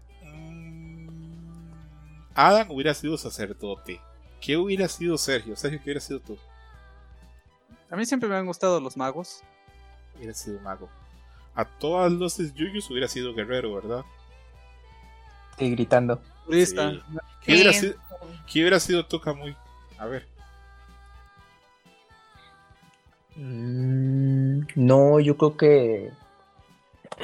Mm, no, es que iba a decir. Es, que sacerdote son los son los sanadores en los RPG. ¿Sacerdotes Eh? O podrías decir cualquier clase que sea sanador. Podría ser, ajá, sanador. De apoyo. Ok. Yo no sé qué hubiera sido. Yo hubiera sido tal vez un personaje así bien embustero, ladrón o algo así. No sé. A lo mejor sería un personaje de un juego de. De la serie de Breath of Fire de. Ya ves que también manejan personajes antropomorfizados. Ah, hubiera sido así como, como antropomorfizado. Ah, como un samurái. Ah, sí, yo creo que de esos, bueno, de clase de, de combate samurái. Bueno, es que hay un personaje de Breath of Fire que es un perro samurái y siempre me ha gustado. O sea, mucho antes de que O sea, en, resumen este serías guerrero. ¿Oso Pues, sacerdote? No, no, no, no sé si oso, pero algo parecido. Válgame Dios. Pero sería chistoso, fíjate, oso sacerdote o un personaje parecido así. Por cierto, que vamos a ver si para el otro año se nos da que Kamui nos haga la ilustración de este, The Breakfast Club con todos en posición de animal.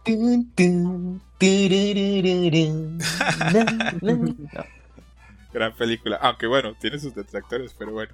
Eh, a ver, ya dijo su opinión Carolina. ¿Quieres decir algo más, Caro, o sigo con Kamui? No, ya sigue con él, sigue con él. Adelante, Kamui. Bueno, pues, bueno, cubrieron ya bastante bien todo esto. Nada más eh, puedo aportar que, pues, podemos ver un lado, pues, relajado de Frieren con sus habilidades de seducción. Eso estuvo muy chistoso.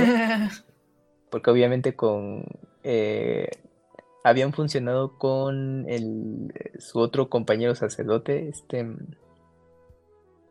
no es Healer, este mm, ah, se me olvidó. Que él dijo, es que sí funcionaron con él y como con este muchacho no. Pero pues bueno, pues era una cosa ahí como. Eso estuvo genial. Y entonces eso, eso me gustó porque pues ves ese lado ya, pues no serio de Frieren. Bueno, es que es eh, sin, sin querer serlo realmente, ¿no? Pero es como ese lado chistoso que tiene, que, que pocas veces, bueno, de lo que va ahorita la trama, se puede apreciar. Comedia involuntaria se llama. Exactamente, gracias, Melanie. Tú tienes el dato exacto en el punto. Y Yeah, that's entonces, right.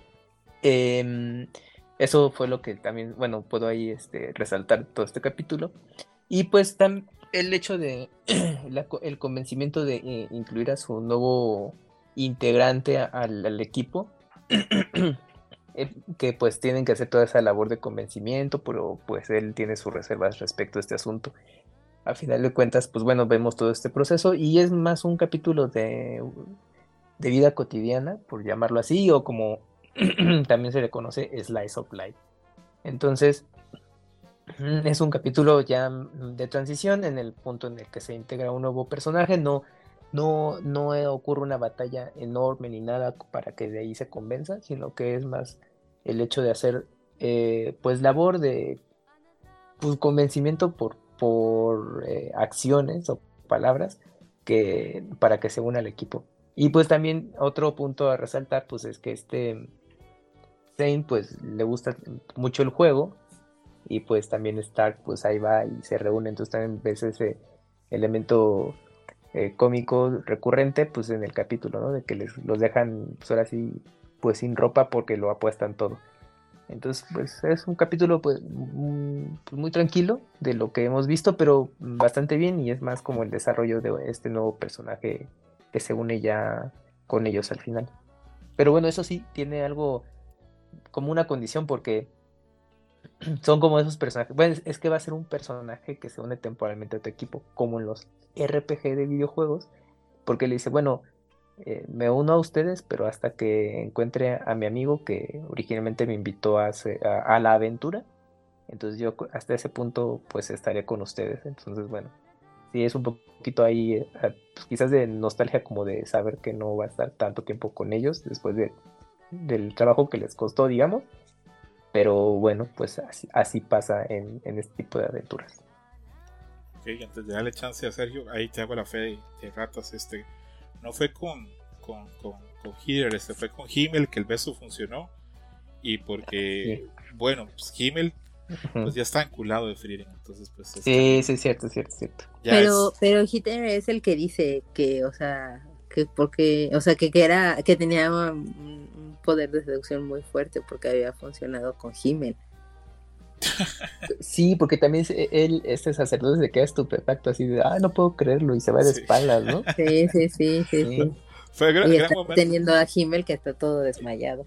Qué montón de memes. Me costó mucho no meter este ilustraciones de eso en el script porque yo cambio las ilustraciones del script cada 15 días. Pero para los próximos scripts, sepan que van a llover. Hay miles de versiones este, de arte de, de lanzando así el beso. Y fue muy divertido. Pues creo que son de esas cosas que hace que, la serie se haya vuelto pues viral en muchas cosas. Adelante, Sergio, con tu opinión del, episodio. Creo que la mayoría ya, han hecho un gran trabajo en, decir los puntos interesantes y un montón de perspectivas interesantes sobre el episodio. Yo solo quiero eh, agregar que este episodio a mí se me hace como súper distintivo por el personaje. Y es que yo ya antes había dicho que, que me gusta que en Frieden tiene como un toque, al menos visualmente, y también en sus personajes, algo muy juvenil, eh, concretamente con Stark y con Fern.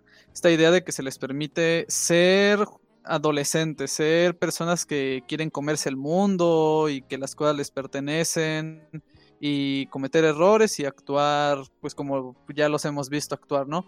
pero en este episodio hay un cambio muy grande con el personaje que, traen. No solo es el personaje que visualmente es el mayor de todos, sino que es un personaje que fuma, que bebe, que apuesta, que muy prontamente, o sea, e, está dispuesto a aceptar esta condición del status quo, que es algo que había dicho Kamui, o sea, esta eh, transformación, a ver un personaje tan distinto a nuestros protagonistas y que termine estando dentro del grupo.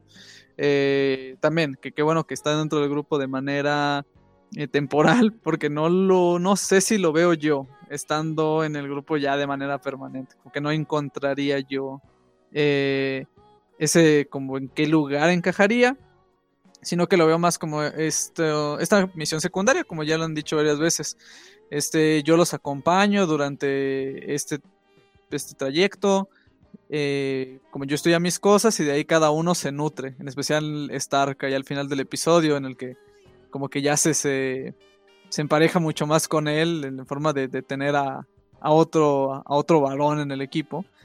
Y también plantear que me gusta mucho que, por ejemplo, yo que, yo que esperaría que Fern sería como la más adversa, la, la, que se opondría a que él estuviera en el grupo.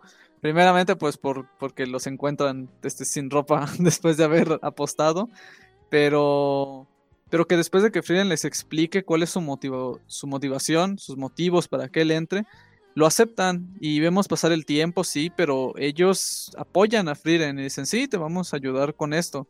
Y me parece algo muy bonito porque el motivo por el que lo están ayudando me parece a mí algo muy noble, no solo también para la historia y cómo Frieden se ve identificada con él, sino yo a manera personal. Esta idea de hay que ayudar a este hombre a darle el coraje necesario para que desde ahora, sea el momento en el que sea, empiece a vivir su vida sin tantos remordimientos. o darle el empujón que necesita para que empiece a hacer lo que él sabe que él quiere. Y eso es algo muy, muy bonito en esa historia, al menos de cómo está iniciando, no sé cómo vaya a desarrollarse después con ellos, pero, pero nada, que eso era lo que, lo que quería ya agregar. Que acá el único... Pero, que- ay, perdón. Pero bueno, según yo, en realidad la que estaba dudosa de si lo agregaban al, a, a el grupo era justo esta Frieden, porque tanto Stark como esta Fern creo que sí lo tenían como muy claro y de hecho por eso Stark dice, no, pues es que ya voy a convencerlo y dices cuando se va y apuestan y todo eso, ¿no? Y, y la razón por la que de repente esta Friend se, detiene en no quererlo es porque se espejea, o sea, porque se recuerda a ella misma de que pues le hacía falta justo ese empujón, que es lo que la motiva a ella a decir, sí lo quiero dentro del grupo. Sí, tienes completamente razón. O sea, yo lo que decía es que cuando yo empecé a ver cómo, cómo se dio y después de lo de lo de la apuesta, lo que yo me imaginaba era que Fernie iba a hacerse como más vocal al respecto. De llamarle, o sea, de, de llamarle un borracho, de llamarle un bueno para nada, pero no, o sea, me impresionó que fue de la otra manera, pero sí, tienes razón. Eh, bueno, con el capítulo yo estoy de acuerdo con pues, casi todo con lo que ustedes este, dijeron. Tengo un par de notas acá. Eh, primero que nada, que la voz de Sein es el mismo sello de Satoru Goyo, que es la misma voz por aquellos si no la hayan reconocido. Es un actor bastante importante de voz en Japón, que le da la voz a Fei Long en Street Fighter, y es el actor oficial de Chris Evans en Japón. Todo lo que ustedes vean que se haga Chris Evans en Japón, esa es la voz que le ponen. Eh, sein este, en alemán significa ser, es el verbo existencia, lo cual es obviamente pues un juego de la autora y pensando en un, en un personaje que no sabe qué hacer con su vida, qué decisión tomar, entonces por ahí el juego. Eh, recordemos que todos los nombres en Freedom son en alemán y todos los nombres son spoilers de, de qué va el personaje. Eh, con lo que mencionan ustedes que ustedes no le ven cabida, los comprendo. Yo tampoco digo, pues como que no, como que no cierra o no se ve bien con ellos, que son como muy puros y como muy inocentes y como, como intenciones como muy nobles. Pero luego pensé, bueno, pues en un party debería haber siempre alguien que sea como más mañoso, porque siento que los otros son como demasiado naive. Pero, eh, bueno, el- para los que hemos leído el manga sabemos que no es un, un acompañamiento, no es para, para un proceso largo. Pues yo creo que más bien sí es como dice Frien, o sea que sí son más parecidos, ¿no? O sea, quiero decir, ella fue la que andaba sugiriendo la poción para disolver la ropa. O sea, y otras cosas. O sea, la Frien sabe muchas cosas, nada más este, le gusta vivir su vida simple. Pero pues es que o sea, lleva muchos años viviendo a Mayra, Pues sí. También pues claro, pero es una vieja mañosa, pero uf, en su apariencia no, no parece. que la traigan al programa entonces. Yo creo que ¿Verdad? sabe, Sí. y sabe de todos esos comportamientos, digamos, este, más pícaros o con más malicia a los seres humanos, pero no los puede comprender porque ella no, no, no lo siente. Sabe que Exacto. existen, pero, pero no los comprende porque Esta cara no- que le dibujaron no parecía que no los no comprendía. tiene, no tiene este, esa malicia. Pero No bueno, los dimensiona. ujú. Tal vez, sí, sí, sí. por su ¿Qué te iba a naturaleza. decir? Eh, Mm, El capítulo ah. habla mucho de, para mí, un tema importante, que es cuándo es muy tarde para empezar a hacer cosas. Cuándo es muy tarde para empezar a hacer cosas con las que soñamos o anhelamos. Acá el personaje de Zane dice, no, ya pasó mucho tiempo, ya son muchos años, ya no puedo. E incluso también habla de qué tan válido es renunciar a veces a tu familia o a los que quieres o a tu lugar de confort para emprender una nueva aventura. Esto no es un tema nada fácil de tocar y es nada fácil No. como de elegir. Y yo en lo personal eh, lo he vivido, me ha tocado este, dejar a, a- a gente que quiero para hacer otras cosas, para emigrar, o volver por gente que quiero también, este, dejar otras cosas. Entonces es un tema bien, bien, bien pesado. Me parece que la serie lo maneja bastante bien. Eh, me gusta mucho, si a alguien le gustó el episodio y le gustó esta idea, esta, este dilema de ir o no ir, les recomendaría una película con Saoirse Ronan, se llama Brooklyn. Menos que Carolina y Camuy la han visto, ¿verdad? Ah, Sí. ya sé cuál dices. Ok. Va de que Saoirse Ronan es una migrante irlandesa de unos 18 19 años. Se muda a Brooklyn, establece una vida ahí. Pero eh, después la llama su mamá en Irlanda, vuelve y ahí también tiene como que un prospecto también de vida. Y ella no sabe qué hacer. Si quedarse en Irlanda eh, y seguir con su mamá y con otras cosas, volver a Brooklyn a la vida que ya había empezado. Es una disyuntiva muy grande y que pasan muchas vidas en muchas personas que hemos optado por becas o por otras cosas que no sabemos qué hacer. si dejar a nuestra familia o seguir con nuestra vida, con nuestros sueños. Entonces, repito, capítulo interesante. Casi siempre, no siempre, pero casi siempre la respuesta a ese dilema es avanzar.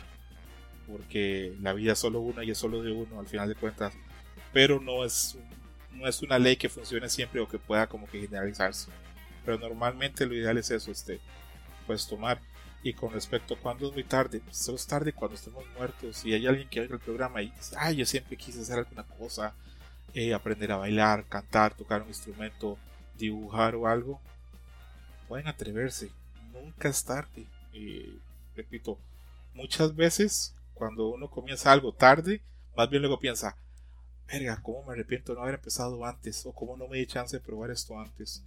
Entonces, sin querer hacer este bloque muy moralino, eh, desen el chance de probar hacer las cosas que quieren hacer. No es tarde. Si están vivos, no es tarde. Pero bueno. Eh, ¿Alguien más coincide en estos aspectos conmigo o creen que estoy fumando? Okay. No, totalmente, totalmente. ¿Vas a decir algo, Mayrani? No, o sea, pues en eso que justamente creo que tienes razón y también este por ejemplo, yo en mi clase de guitarra yo había una señora que estaba aprendiendo a tocar el violín, o sea, es que luego te dicen como ciertas cosas de que, o sea, ya está, pues no sé, a lo mejor ya tiene como 40 años, pon tú, y eso no quería que, luego te dicen, no, es que es mejor que porque chico, que si los dedos o algo así. Claro. A lo mejor sí, pero eso no quiere decir que no puedas. O eso no quiere decir que, pues, a lo mejor si al niño le tomó 3 años, a lo mejor te va a tomar 4 a ti, pero no importa si lo vas a hacer. 20. O sea, entonces, pues ahí está, o sea, sí se puede llegar a hacer muchas cosas. Y... ¿Qué más te iba a decir? Ahora, lo que me pareció muy interesante también es que él justamente sea el, el, de la magia blanca o de la magia de sacerdote. Pero yo pensaba que también era sacerdote, pero parece que no. O sea, entonces no sé cómo la sepa. Una. Y dos, justamente es el que tiene todos los vicios, igual que el otro, igual que el. Que el hater. Ajá. Entonces. Yo, yo creo que él no es sacerdote. Maneja la magia porque se crió con un sacerdote creo que anda por ahí la, la, cosa, pero él me parece que no es sacerdote propiamente, pero bueno. Ajá. No es un detalle tampoco que yo le pusiera tanta atención, la verdad. pero, yo sí. Pues de su hermano, ¿no? El hermano sí es sacerdote propiamente. Ajá, porque sí, porque sí. es como de ahí, pero me, Sí, me sí. llamó la atención. Si sí fuera sacerdote, creo que. Bueno, no sé si puede haber dos sacerdotes en un pueblo. Supongo que los distribuyen. Mm, sí. No sé. Y otra cosa, que viendo el episodio por segunda vez me di cuenta. ¿Cómo vergas pierde tiempo Frieren? ¿Cómo se nota que vive así por siempre? Porque con el monje Kraft estuvo seis meses en, en, en una cabaña.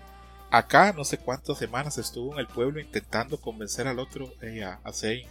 Entonces, ¿cómo se nota que Frieden no tiene ninguna jornada laboral ni ningún jefe que le esté, esté presionando? Porque para todo tiene un tiempo y una tranquilidad que se lo envidio, la verdad. No tiene prisa en la vida.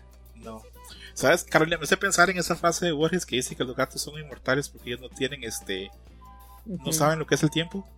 Entonces, es que, ellos- es que e- esa es un poco la paradoja que tiene pues toda esta historia y, hablar de lo efímero que puede llegar a ser el, tiempo, porque incluso en el, en el anime, y creo que también, bueno, mejor dicho, en el manga estoy segura, no recuerdo si en el anime lo han mencionado, eh, tanto Fern como Stark de repente sí le dicen, eh, vamos a estarnos, pero una semana, o sea, ellos son los que acotan el tiempo de, de, de y, le dicen, no te emociones y tampoco es tanto porque no tenemos la misma, o sea, el tiempo no transcurre de la misma manera para nosotros, pero de una manera muy sutil, diciéndole, no, no, no, una semana, un mes, menos y así.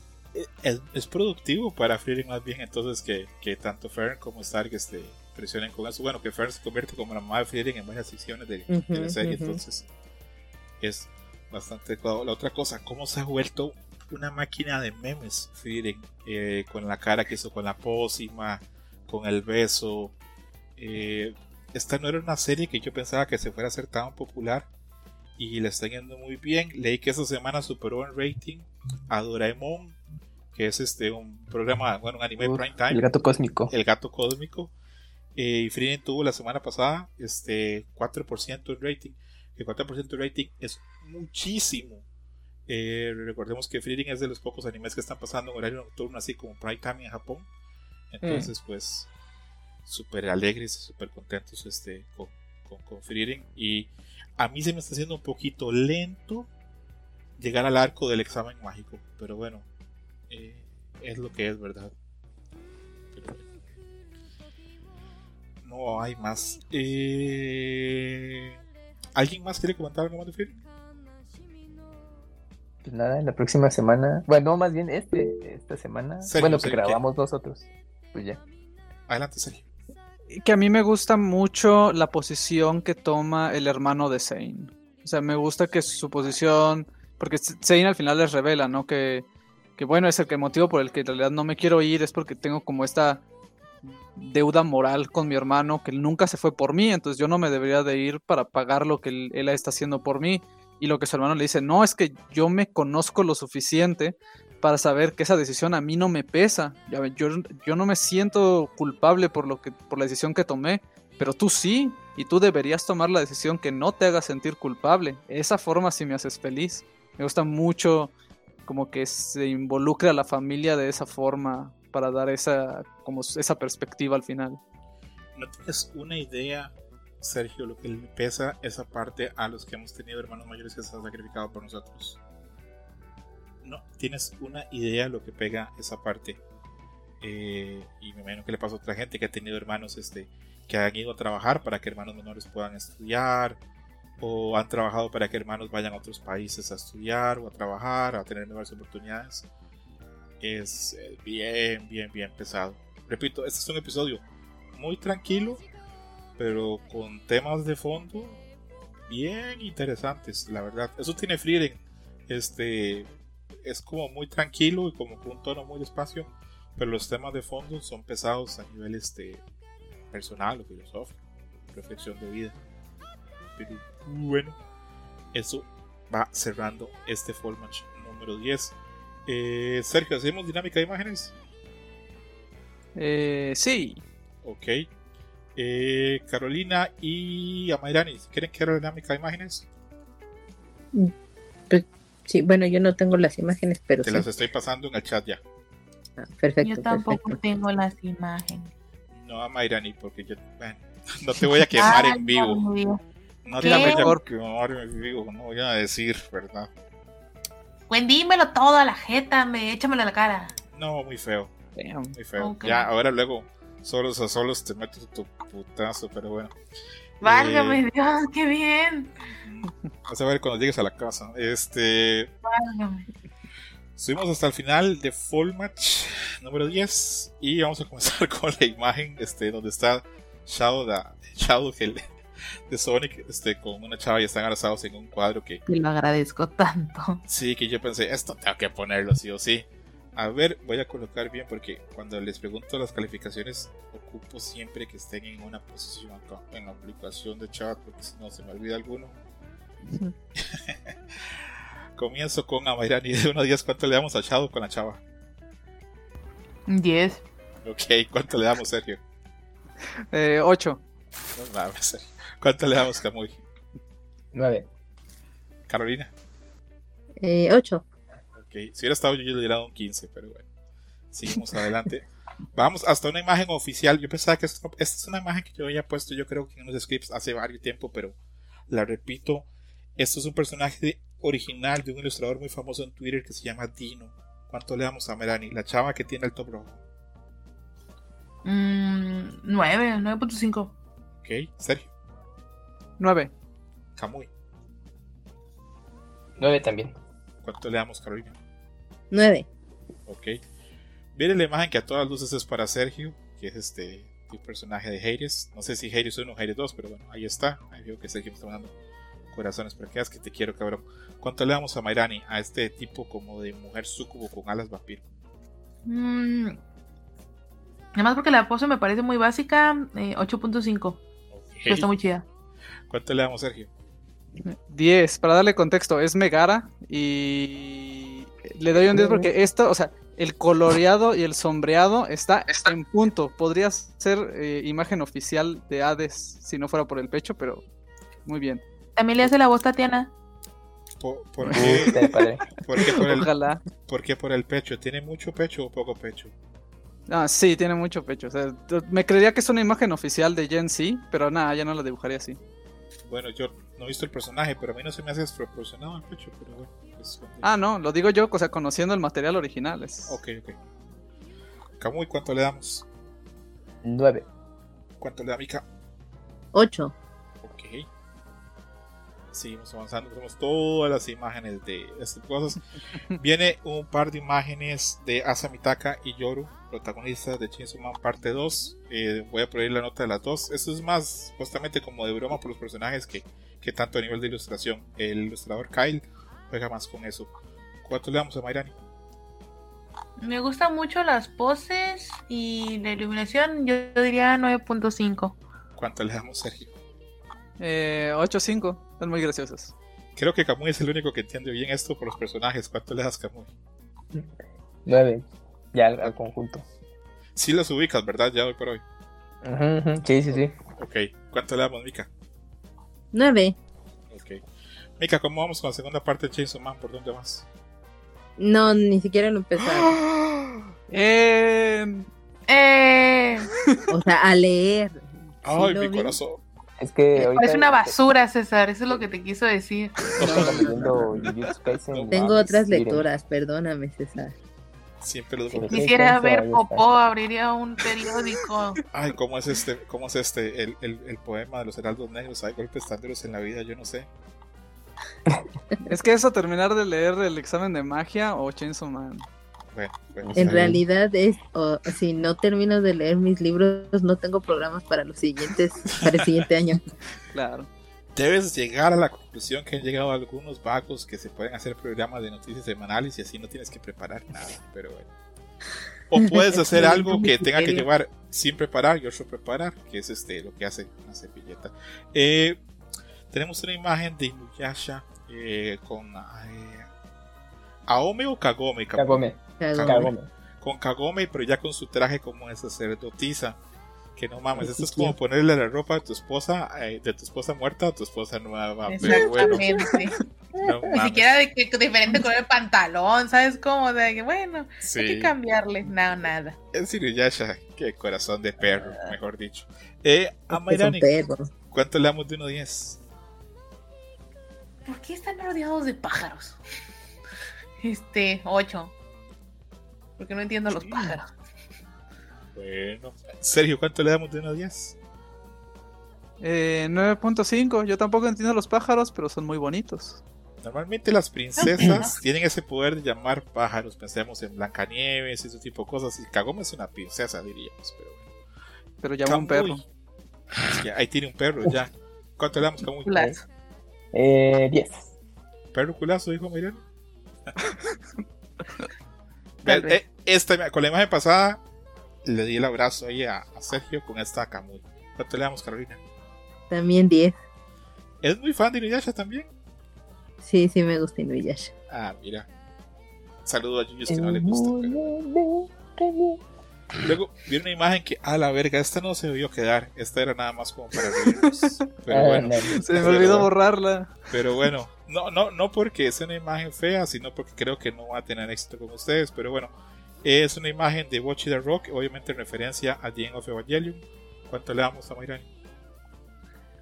Como no le entiendo, 8. Eso me imaginé. Eh, Sergio, 7. Camuy. 9. El Camuy se entendió. ¿Cuánto le damos, Carolina? También 9. ¿Carolina ha visto Watchy? Sí, vi Bochi Ah, y vi The End of Evangelion. abrazo bien grande. Eso, hasta allá. Seguimos avanzando. Tenemos unos cosplay. A mí se me hace el mejor cosplay que he visto de Goro en mi vida, pero bueno, se no cuenta.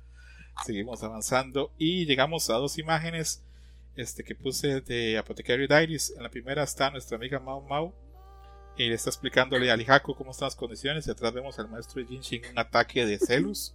Y la segunda imagen es de este ilustrador famosísimo que dibuja los personajes en mundos modernos. Entonces vamos a calificar las dos, este, no juntas, pero separadas, pero a la vez. Entonces, Amayra, ¿en cuánto le damos a la primera? La primera es 8. ¿Y la segunda? 10. Sí, Me sí. gustó mucho. Eh, De, ese, es- de este ilustrador yo pongo las imágenes para compartirlas, pero en realidad él no debería ni concursar porque es, es un monstruo, es un genio. sí, ¿verdad? Sergio, ¿cuánto le damos a esas dos imágenes? Eh, la primera es un 8, la segunda es un 9. Y yo solo quiero decir porque no puedo parar de verlo desde que me metí el script. El guardaespaldas de, de Jinshi eh, va vestido exactamente igual al scout del videojuego Team Fortress 2. Y eh, 10 de 10, o sea, ese es exactamente lo como se vestiría el señor en el mundo, en el tiempo moderno. Pero así, Perfecto. ¿Cuánto le damos, Camuy, a las dos imágenes? Le doy a las dos. Nueve. Que el, el ilustrador que mencionas se llama. Bueno, lo pueden encontrar en Twitter como Ryosketaro. Porque todos los días, todos los días publica una imagen. Está, Es un está genio. cañón, ¿no? Es un genio. Yo no, sé si lo, brutal. si lo conociese, seguramente le diría, señor, tenga dinero porque usted todos los días me da alegría de alguna u otra forma. Mm. ¿Cuánto le damos, Carolina, a las dos imágenes? Nueve. Carolina, cierto o no que si bien la primera imagen no está tan buena, tal vez al nivel técnico, la cara que está haciendo el maestro Jinshi hace que valga toda la pena. Eh, lo que pasa es que, o sea, tal vez falle un poco en proporciones, pero a nivel expresión, la expresión de todos los personajes es muy buena. Entonces, eso te construye toda la historia. O sea, es una imagen que te cuenta toda una historia. Y luego, esas son las que más se le quedan a la gente. ¿eh? O sea, Sí. puedes Sí, decir un arte sí. increíble, eh, que está súper bien, muy competente. Pero luego, esos, esos, esos sketches que igual y es de, ah, pues sí, están padres y tienen detalles, pero se les queda más a- presente a la gente. Una del día. personalidad. Sí, sí, sí. Exacto. Una pregunta acá para todos. ¿Verdad que esos celos de Jinshi hacia Mao Mao son como la sal en la comida, verdad? En la serie. Le da sabor. Sí. Sí, sí, sí, sí. sí. Que que es bien celoso el cabrón. Pero bueno. Sí, pero me gusta que no es exagerado el asunto, o sea. No sé si después, pero por lo pronto me ¿Qué? gusta. ¿No es exagerado y el tipo no quiere trabajar? ¿De qué estás hablando? No, no es exagerado. Ah, O sea, me refiero que, mm, no sé. mm, o sea, siento que no le ha metido en problemas aún por los celos, ¿sabes? O sea, el que se mete en problemas es él, pero no a ella. Ok. Bueno, se mete en problemas a medias. O sea, en realidad no se revela como con todo el mundo. Es parte del juego y la sutileza que tiene. Uf. Viene una imagen que a todas luces era para mí Brother Hershey's, donde Kami está haciendo un estiramiento y Dalsin le dice, mira que yo lo puedo hacer mejor. ¿Cuánto le damos a Mayrani? Eh, me gusta bastante 8.5. Ok. ¿Cuánto le damos Sergio? Igual, 8-5. ¿Cuánto le damos Kamui? Nueve, es- ese arte es de James Turner. Ay, yo pensaba que le ibas a dar el 10, Kamui. Yo pensaba, esta a Kamui le va a fascinar. Pero bueno, Ajá. sí pasa. No, pero está bastante bien. Carolina, ¿cuánto le damos? Yo sí le doy 10, qué divertida está. Gracias, Carolina. Seguimos avanzando, pasan las imágenes de My Senpai y llegamos a una imagen de Miguel Ojara, Spider-Man 2099. Eh, es una ilustración, la que yo no sé cómo se hace porque acaso no me hace falta pero bueno, a mí me pareció muy buena, me gustó muchísimo. A mí el diseño del personaje de Spider-Man 2099 siempre me ha gustado mucho. Eh, esta mezcla de Miguel Ojara, que sea este latino, pero con apellido eh, escocés, me hace muy buena también. Entonces me gustó y lo puse. ¿Cuánto le damos a Melanie? Eh, 9. ¿Cuánto le damos a Sergio? 10. ¿Cuánto le da a Camuy? Diez, y es hecha mano, ¿eh? Sí, ¿verdad? Con marcadores. Dios, qué, Sí, qué sí, se envidia. Yo no puedo ser ni un perrito, imagínate eso. Eh, Carolina, ¿cuánto le damos? 10. Que, que dice que le gustó bastante a todos. Yo trato de hacer, que no es fácil, eh, un equilibrio como entre imágenes buenas, ecchi, fanservice, y, pero también imágenes que tengan ahí como pues, cierto contenido. Eh, a Mayrani, imagen de Bochi, de Bochi de Rock, eh, acostada como con un sombrero de playa, con una cara incómoda. ¿Cuánto le damos? No sabía que era Bochi, pues no sé. Mm, pues, solo porque tiene los globos, no sé. 8. Ok, ¿cuánto le damos? Pues está muy chido, 8. Eh, 8 y una cara confundida. ¿Cuánto le damos, Camuy? Nueve. ¿Cuánto le da Carolina? 8-5. El brazo que tiene así en el sombrerito se, ve, se le ve raro. Carolina, ¿entiendes la fascinación de la gente con Bochi? Pues sí, es lo que platicábamos un poco como con la chica de, de Hunter x Hunter. Que Pero- pues como tienen esta cosa medio tímida, sumisa y demás, pues mira, Pero yo creo que con con, todos los fetiches del mundo. creo que con Bochi es peor porque la gente sabe que ella tiene ansiedad y que padece pues muchas fobias sociales y que ponerla en ese tipo como el traje de baño sería así como traumático para ella y aún así hacen la ilustración. Yo creo que Ahí hay un doble juego, tanto fetiche sexual como fetiche hacerle daño, como fetiche exponer a alguien con problemas. No sé, pero los ilustradores viven y gozan con Mochi. Entonces, seguimos avanzando. Tenemos una ilustración de una chava que está sentada en un tubo con un pato y el pato tiene una gorra. ¿Cuánto le damos a Mayrani? Espera, no digo. Ah, ya. Em, mm, nueve. ¿Por el pato? Nueve. ok. Sí, por la cola del pato. Por la cola del pato. ¿Cuánto le damos, Sergio? Ah, 8. ¿Cuánto le damos, Camuy? 10. ¿Cuánto le damos, Carolina? 9-5. Esta imagen se hizo viral porque eh, en Twitter Japón se volvió muy popular el día que ellos celebran el Día del Buen Trasero. Apareció por ahí. se hizo Mm. viral. Pero bueno, seguimos Qué raro, avanzando. ¿por qué sería? Seguimos avanzando. Tenemos una imagen de Takamine-san. No sé si esta cuenta o no. Pero bueno, es referente a la serie hasta la de eh, Please Punderom Takamine-san. Esta de la chava que cuando se remueve la ropa interior puede viajar en el tiempo. Eh, What? eh, Vas a tener que huir el, el, el format después a Mirani. ¿Cuánto le damos a la chava que está este con un traje de baño y en la playa con una flor en la cabeza, Mirani? Ocho, estoy muy extrañada. No deberíamos ponerla a concursar porque esta es del mangaka oficial, Sí. pero, pero bueno. ¿La, ¿La ponemos a concursar o no, Sergio? Ah, ¿Cómo te parezca más cómodo? Yo creo que sí, porque ni Caro ni Amairani la vieron antes. Ok, ¿cuánto le damos, Sergio? Eh, 9. Camuy, 10. Carolina. Pues sí, un 10, está súper bien. Sí, esta, esta es oficial, esta es del mangaka, creador de la comedia romántica Echi con viajes en el tiempo. Pero bueno, seguimos avanzando. Tenemos una que es un personaje original, se me da el nombre, pero no sé japonés, pero es como, digámosle un nombre, digamos que se llama María. La ilustración sé que se llama, ahí lo revisé con el Translate. María está triste porque en el 2023 no creció nada. Eh, comienzo Bueno. con Amairani. A mí, fíjate que estas ilustraciones las he visto bastante, según yo, y me gusta mucho 10. Sí, tiene una técnica. Ah, por ejemplo, en el top tiene como mezclilla. No sé cómo vergas hacen para hacer eso, pero bueno. Eh, Sergio, ¿cuánto le das? Eh, 9. Camuy, 9 también. Carolina. 9-5 y ella mide más que yo. ¿Eres muy bajita, Caro? Amairani es bajita también. Era pequeña. Que tú estés demasiado alto no quiere decir que todos seamos chaparros. Ay, bueno, tiene sus desventajas la altura. A mí me cuesta mucho ir en el, digamos, en, en- a veces en el metro o a veces en aviones. este, ¿Sabes en el asiento más. de avión? Sí, pero mis rodillas van raspando. Por eso hay ciertas así en el límite, ¿no?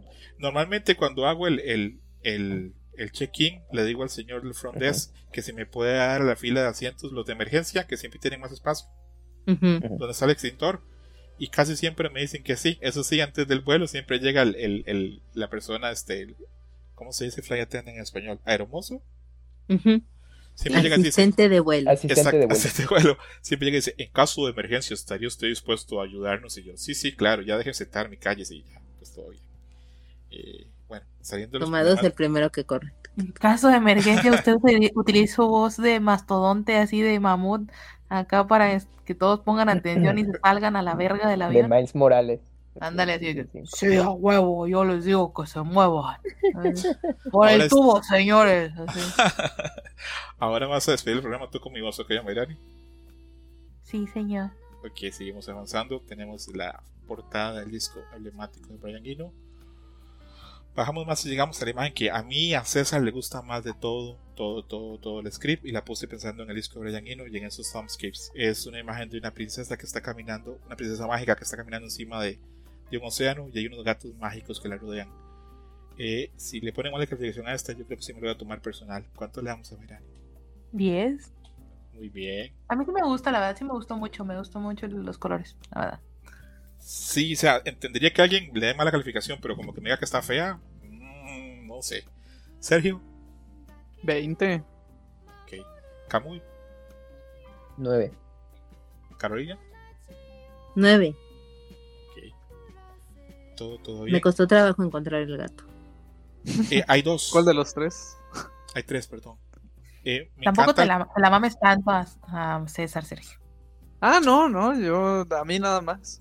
Ah, sí, es cierto, son tres gatos. Yo tampoco encuentro el tercero. El tercero, el que está lo la izquierda abajo, que es como un color verde translúcido, me encanta. Sí. Eh, seguimos, viene una imagen que es como un cyberpunk, muy en referencia a.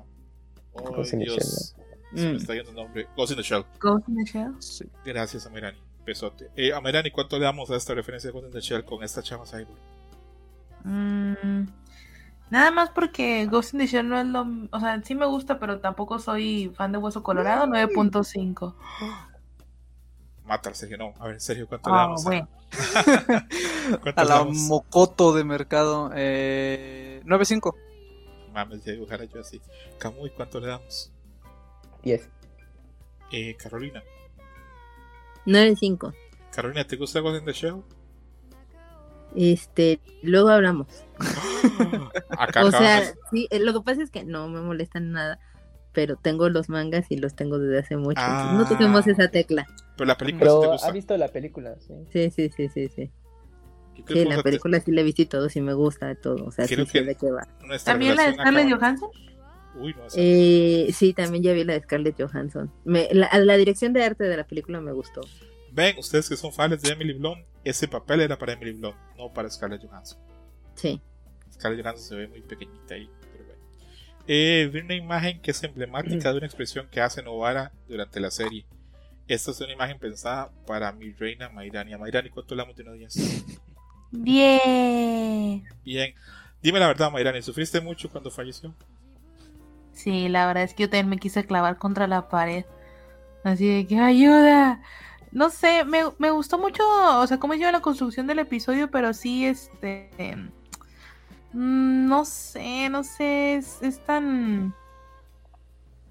Es tan difícil primero verlo dos veces y segundo, me parece que al igual que con Anami que le agregaron su escena ahí de...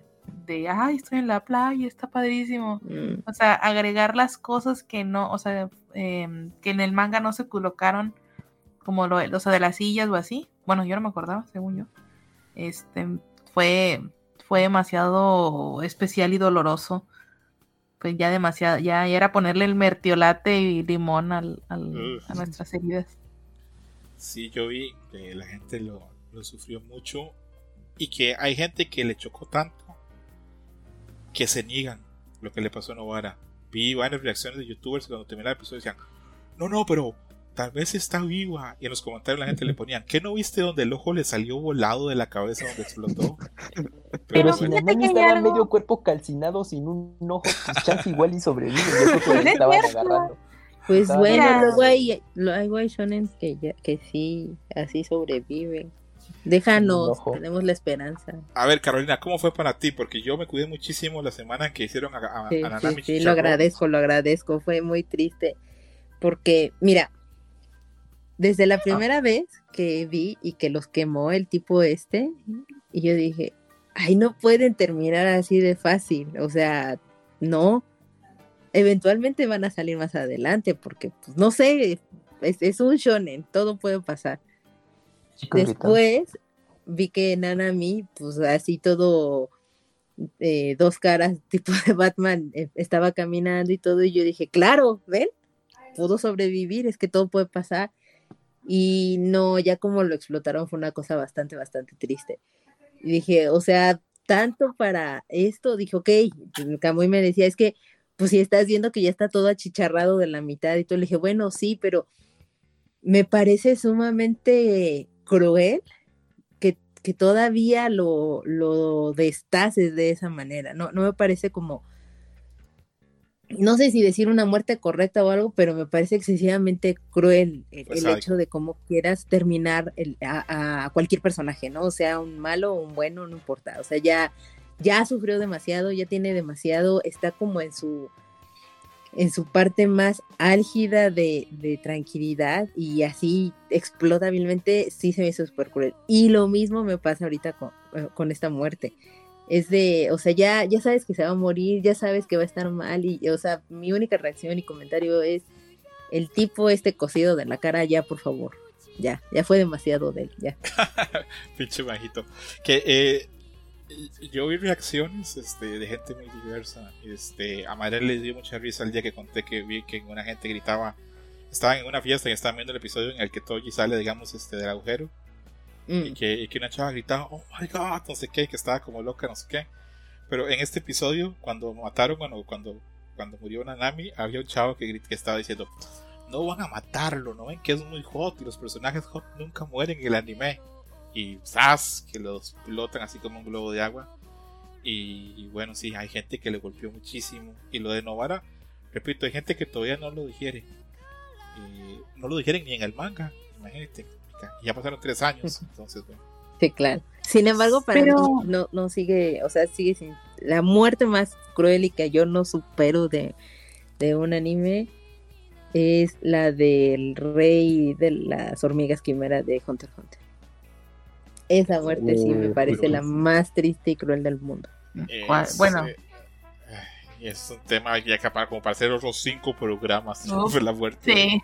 Ustedes de cuando habla, hicieron el programa no hablaron de eso, pero bueno, esa es otra No, historia. si yo casi ni hablé en ese programa, por eso yo también. Es Eh, que no queríamos spoilear, qué pedo. ¿Cuánto le damos, Sergio, a la imagen de Novara ahí con los clavos y son, haciendo su mueca de, de alegría? Yo no entiendo el contexto, yo creo que el- el- estaban antojando. Son 9.5. Ok, ¿cuánto le damos, Camuy? Em, nueve también. ¿Cuánto le da Carolina?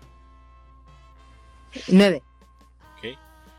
Luego, este, la imagen de Momo y sus chanchullos está este el maestro Shinji haciendo un avance y Mamao está como la piedra no cediendo.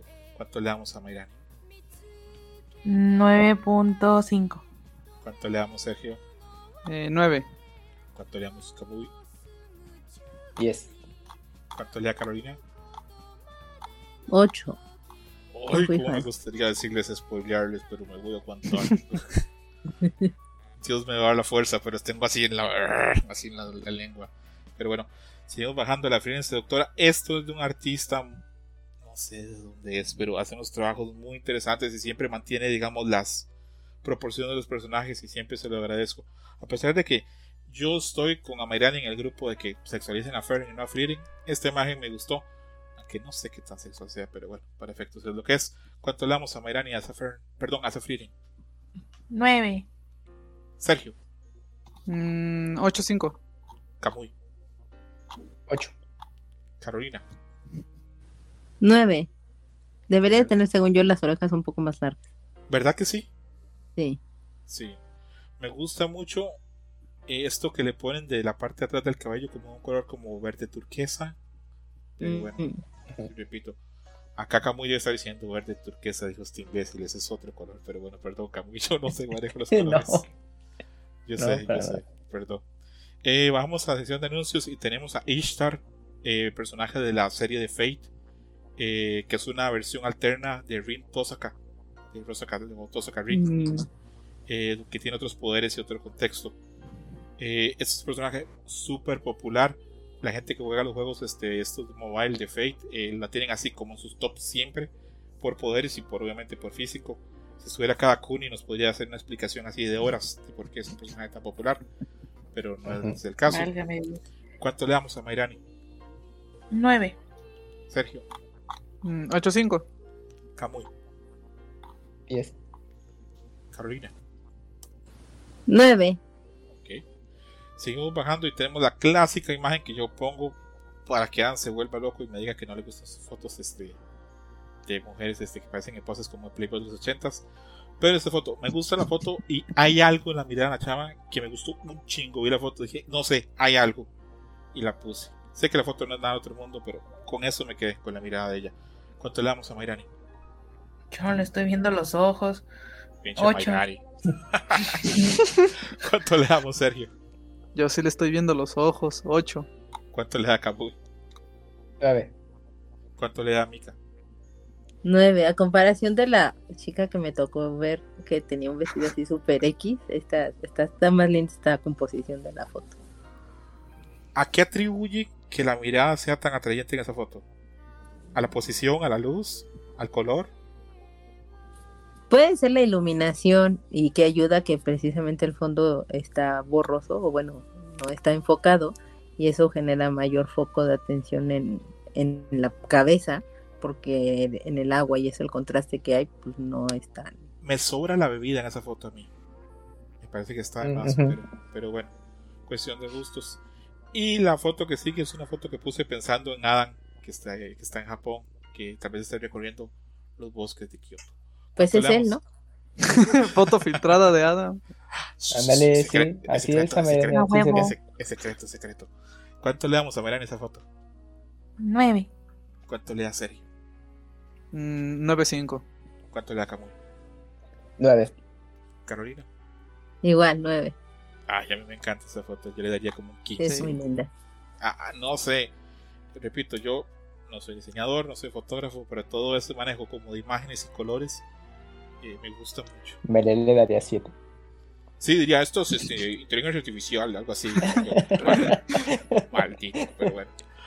Eso fue todo por Formas número 10. Eh, en una conclusión, así, poniéndome yo la mano en el corazón, pensé, no voy a hacer nada con los Game Awards, me voy a sentar a verlos y todos nos vamos a sentar a verlos así, cada uno en su casita. Y si está muy bueno el show y hay cosas muy interesantes, el otro martes grabaríamos un pequeño Dream Match de eso.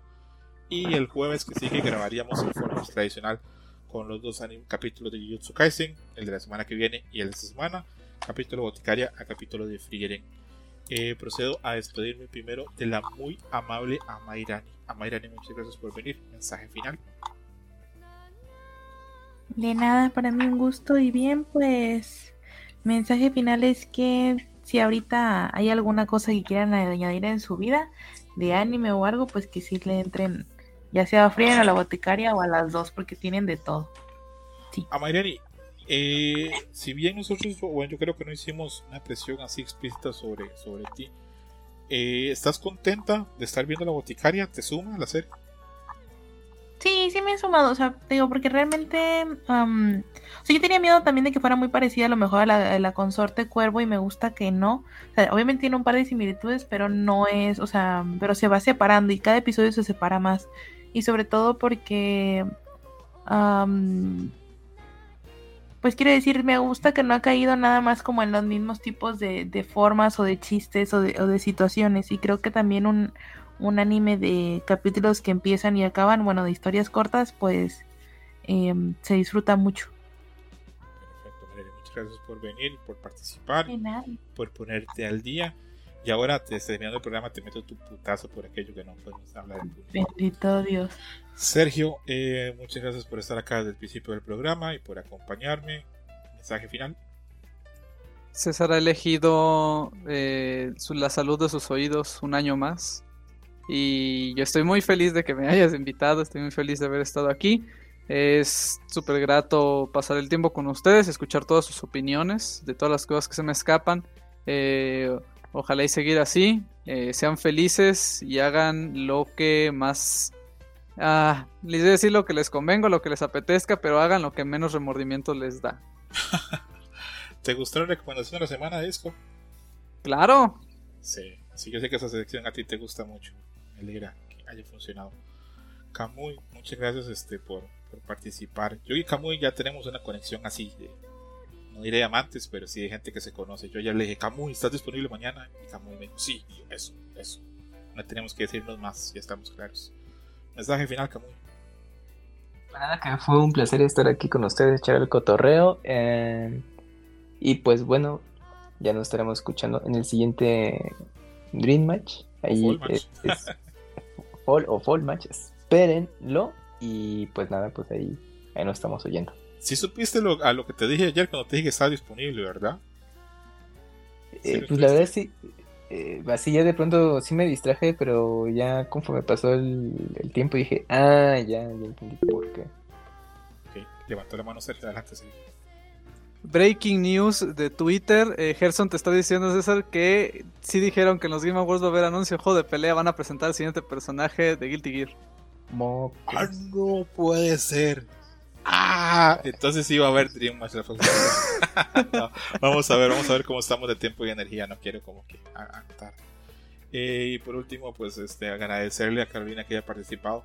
Pedirle perdón por si algo no le gustó, porque yo viene de un programa muy fino y eficiente y este pues, no tiene esos niveles. No, no. Entonces, Eh, para nada, es un programa como cualquier otro. Muchas gracias por aceptarme, por recibirme, por dejarme platicar y pues nos estamos escuchando y viendo. Quiero creer, Carolina, que a veces tú vas a comer en un restaurante así fino con bonita música y esos tipos móviles, pero a veces comes en una fonda y esto es este o Dreamers, ¿verdad? En este, no, en realidad, pues de, repente tipos móviles, eh, como toda la parte de atrás de ese restaurante que dices elegante o de la cocinita económica y que pues es todo un gran desastre, pero se hace lo que se puede. Un abrazo muy grande a toda la gente que nos está escuchando, pásenla muy bien, eh, suerte viendo los Video Games Awards, ojalá anuncien cosas que a ustedes les guste mucho. Un abrazo, bye. Bye. Pack it up. Thank you for listening, Dream Match. Gracias por escuchar Dream Match. Hasta la próxima. Game over.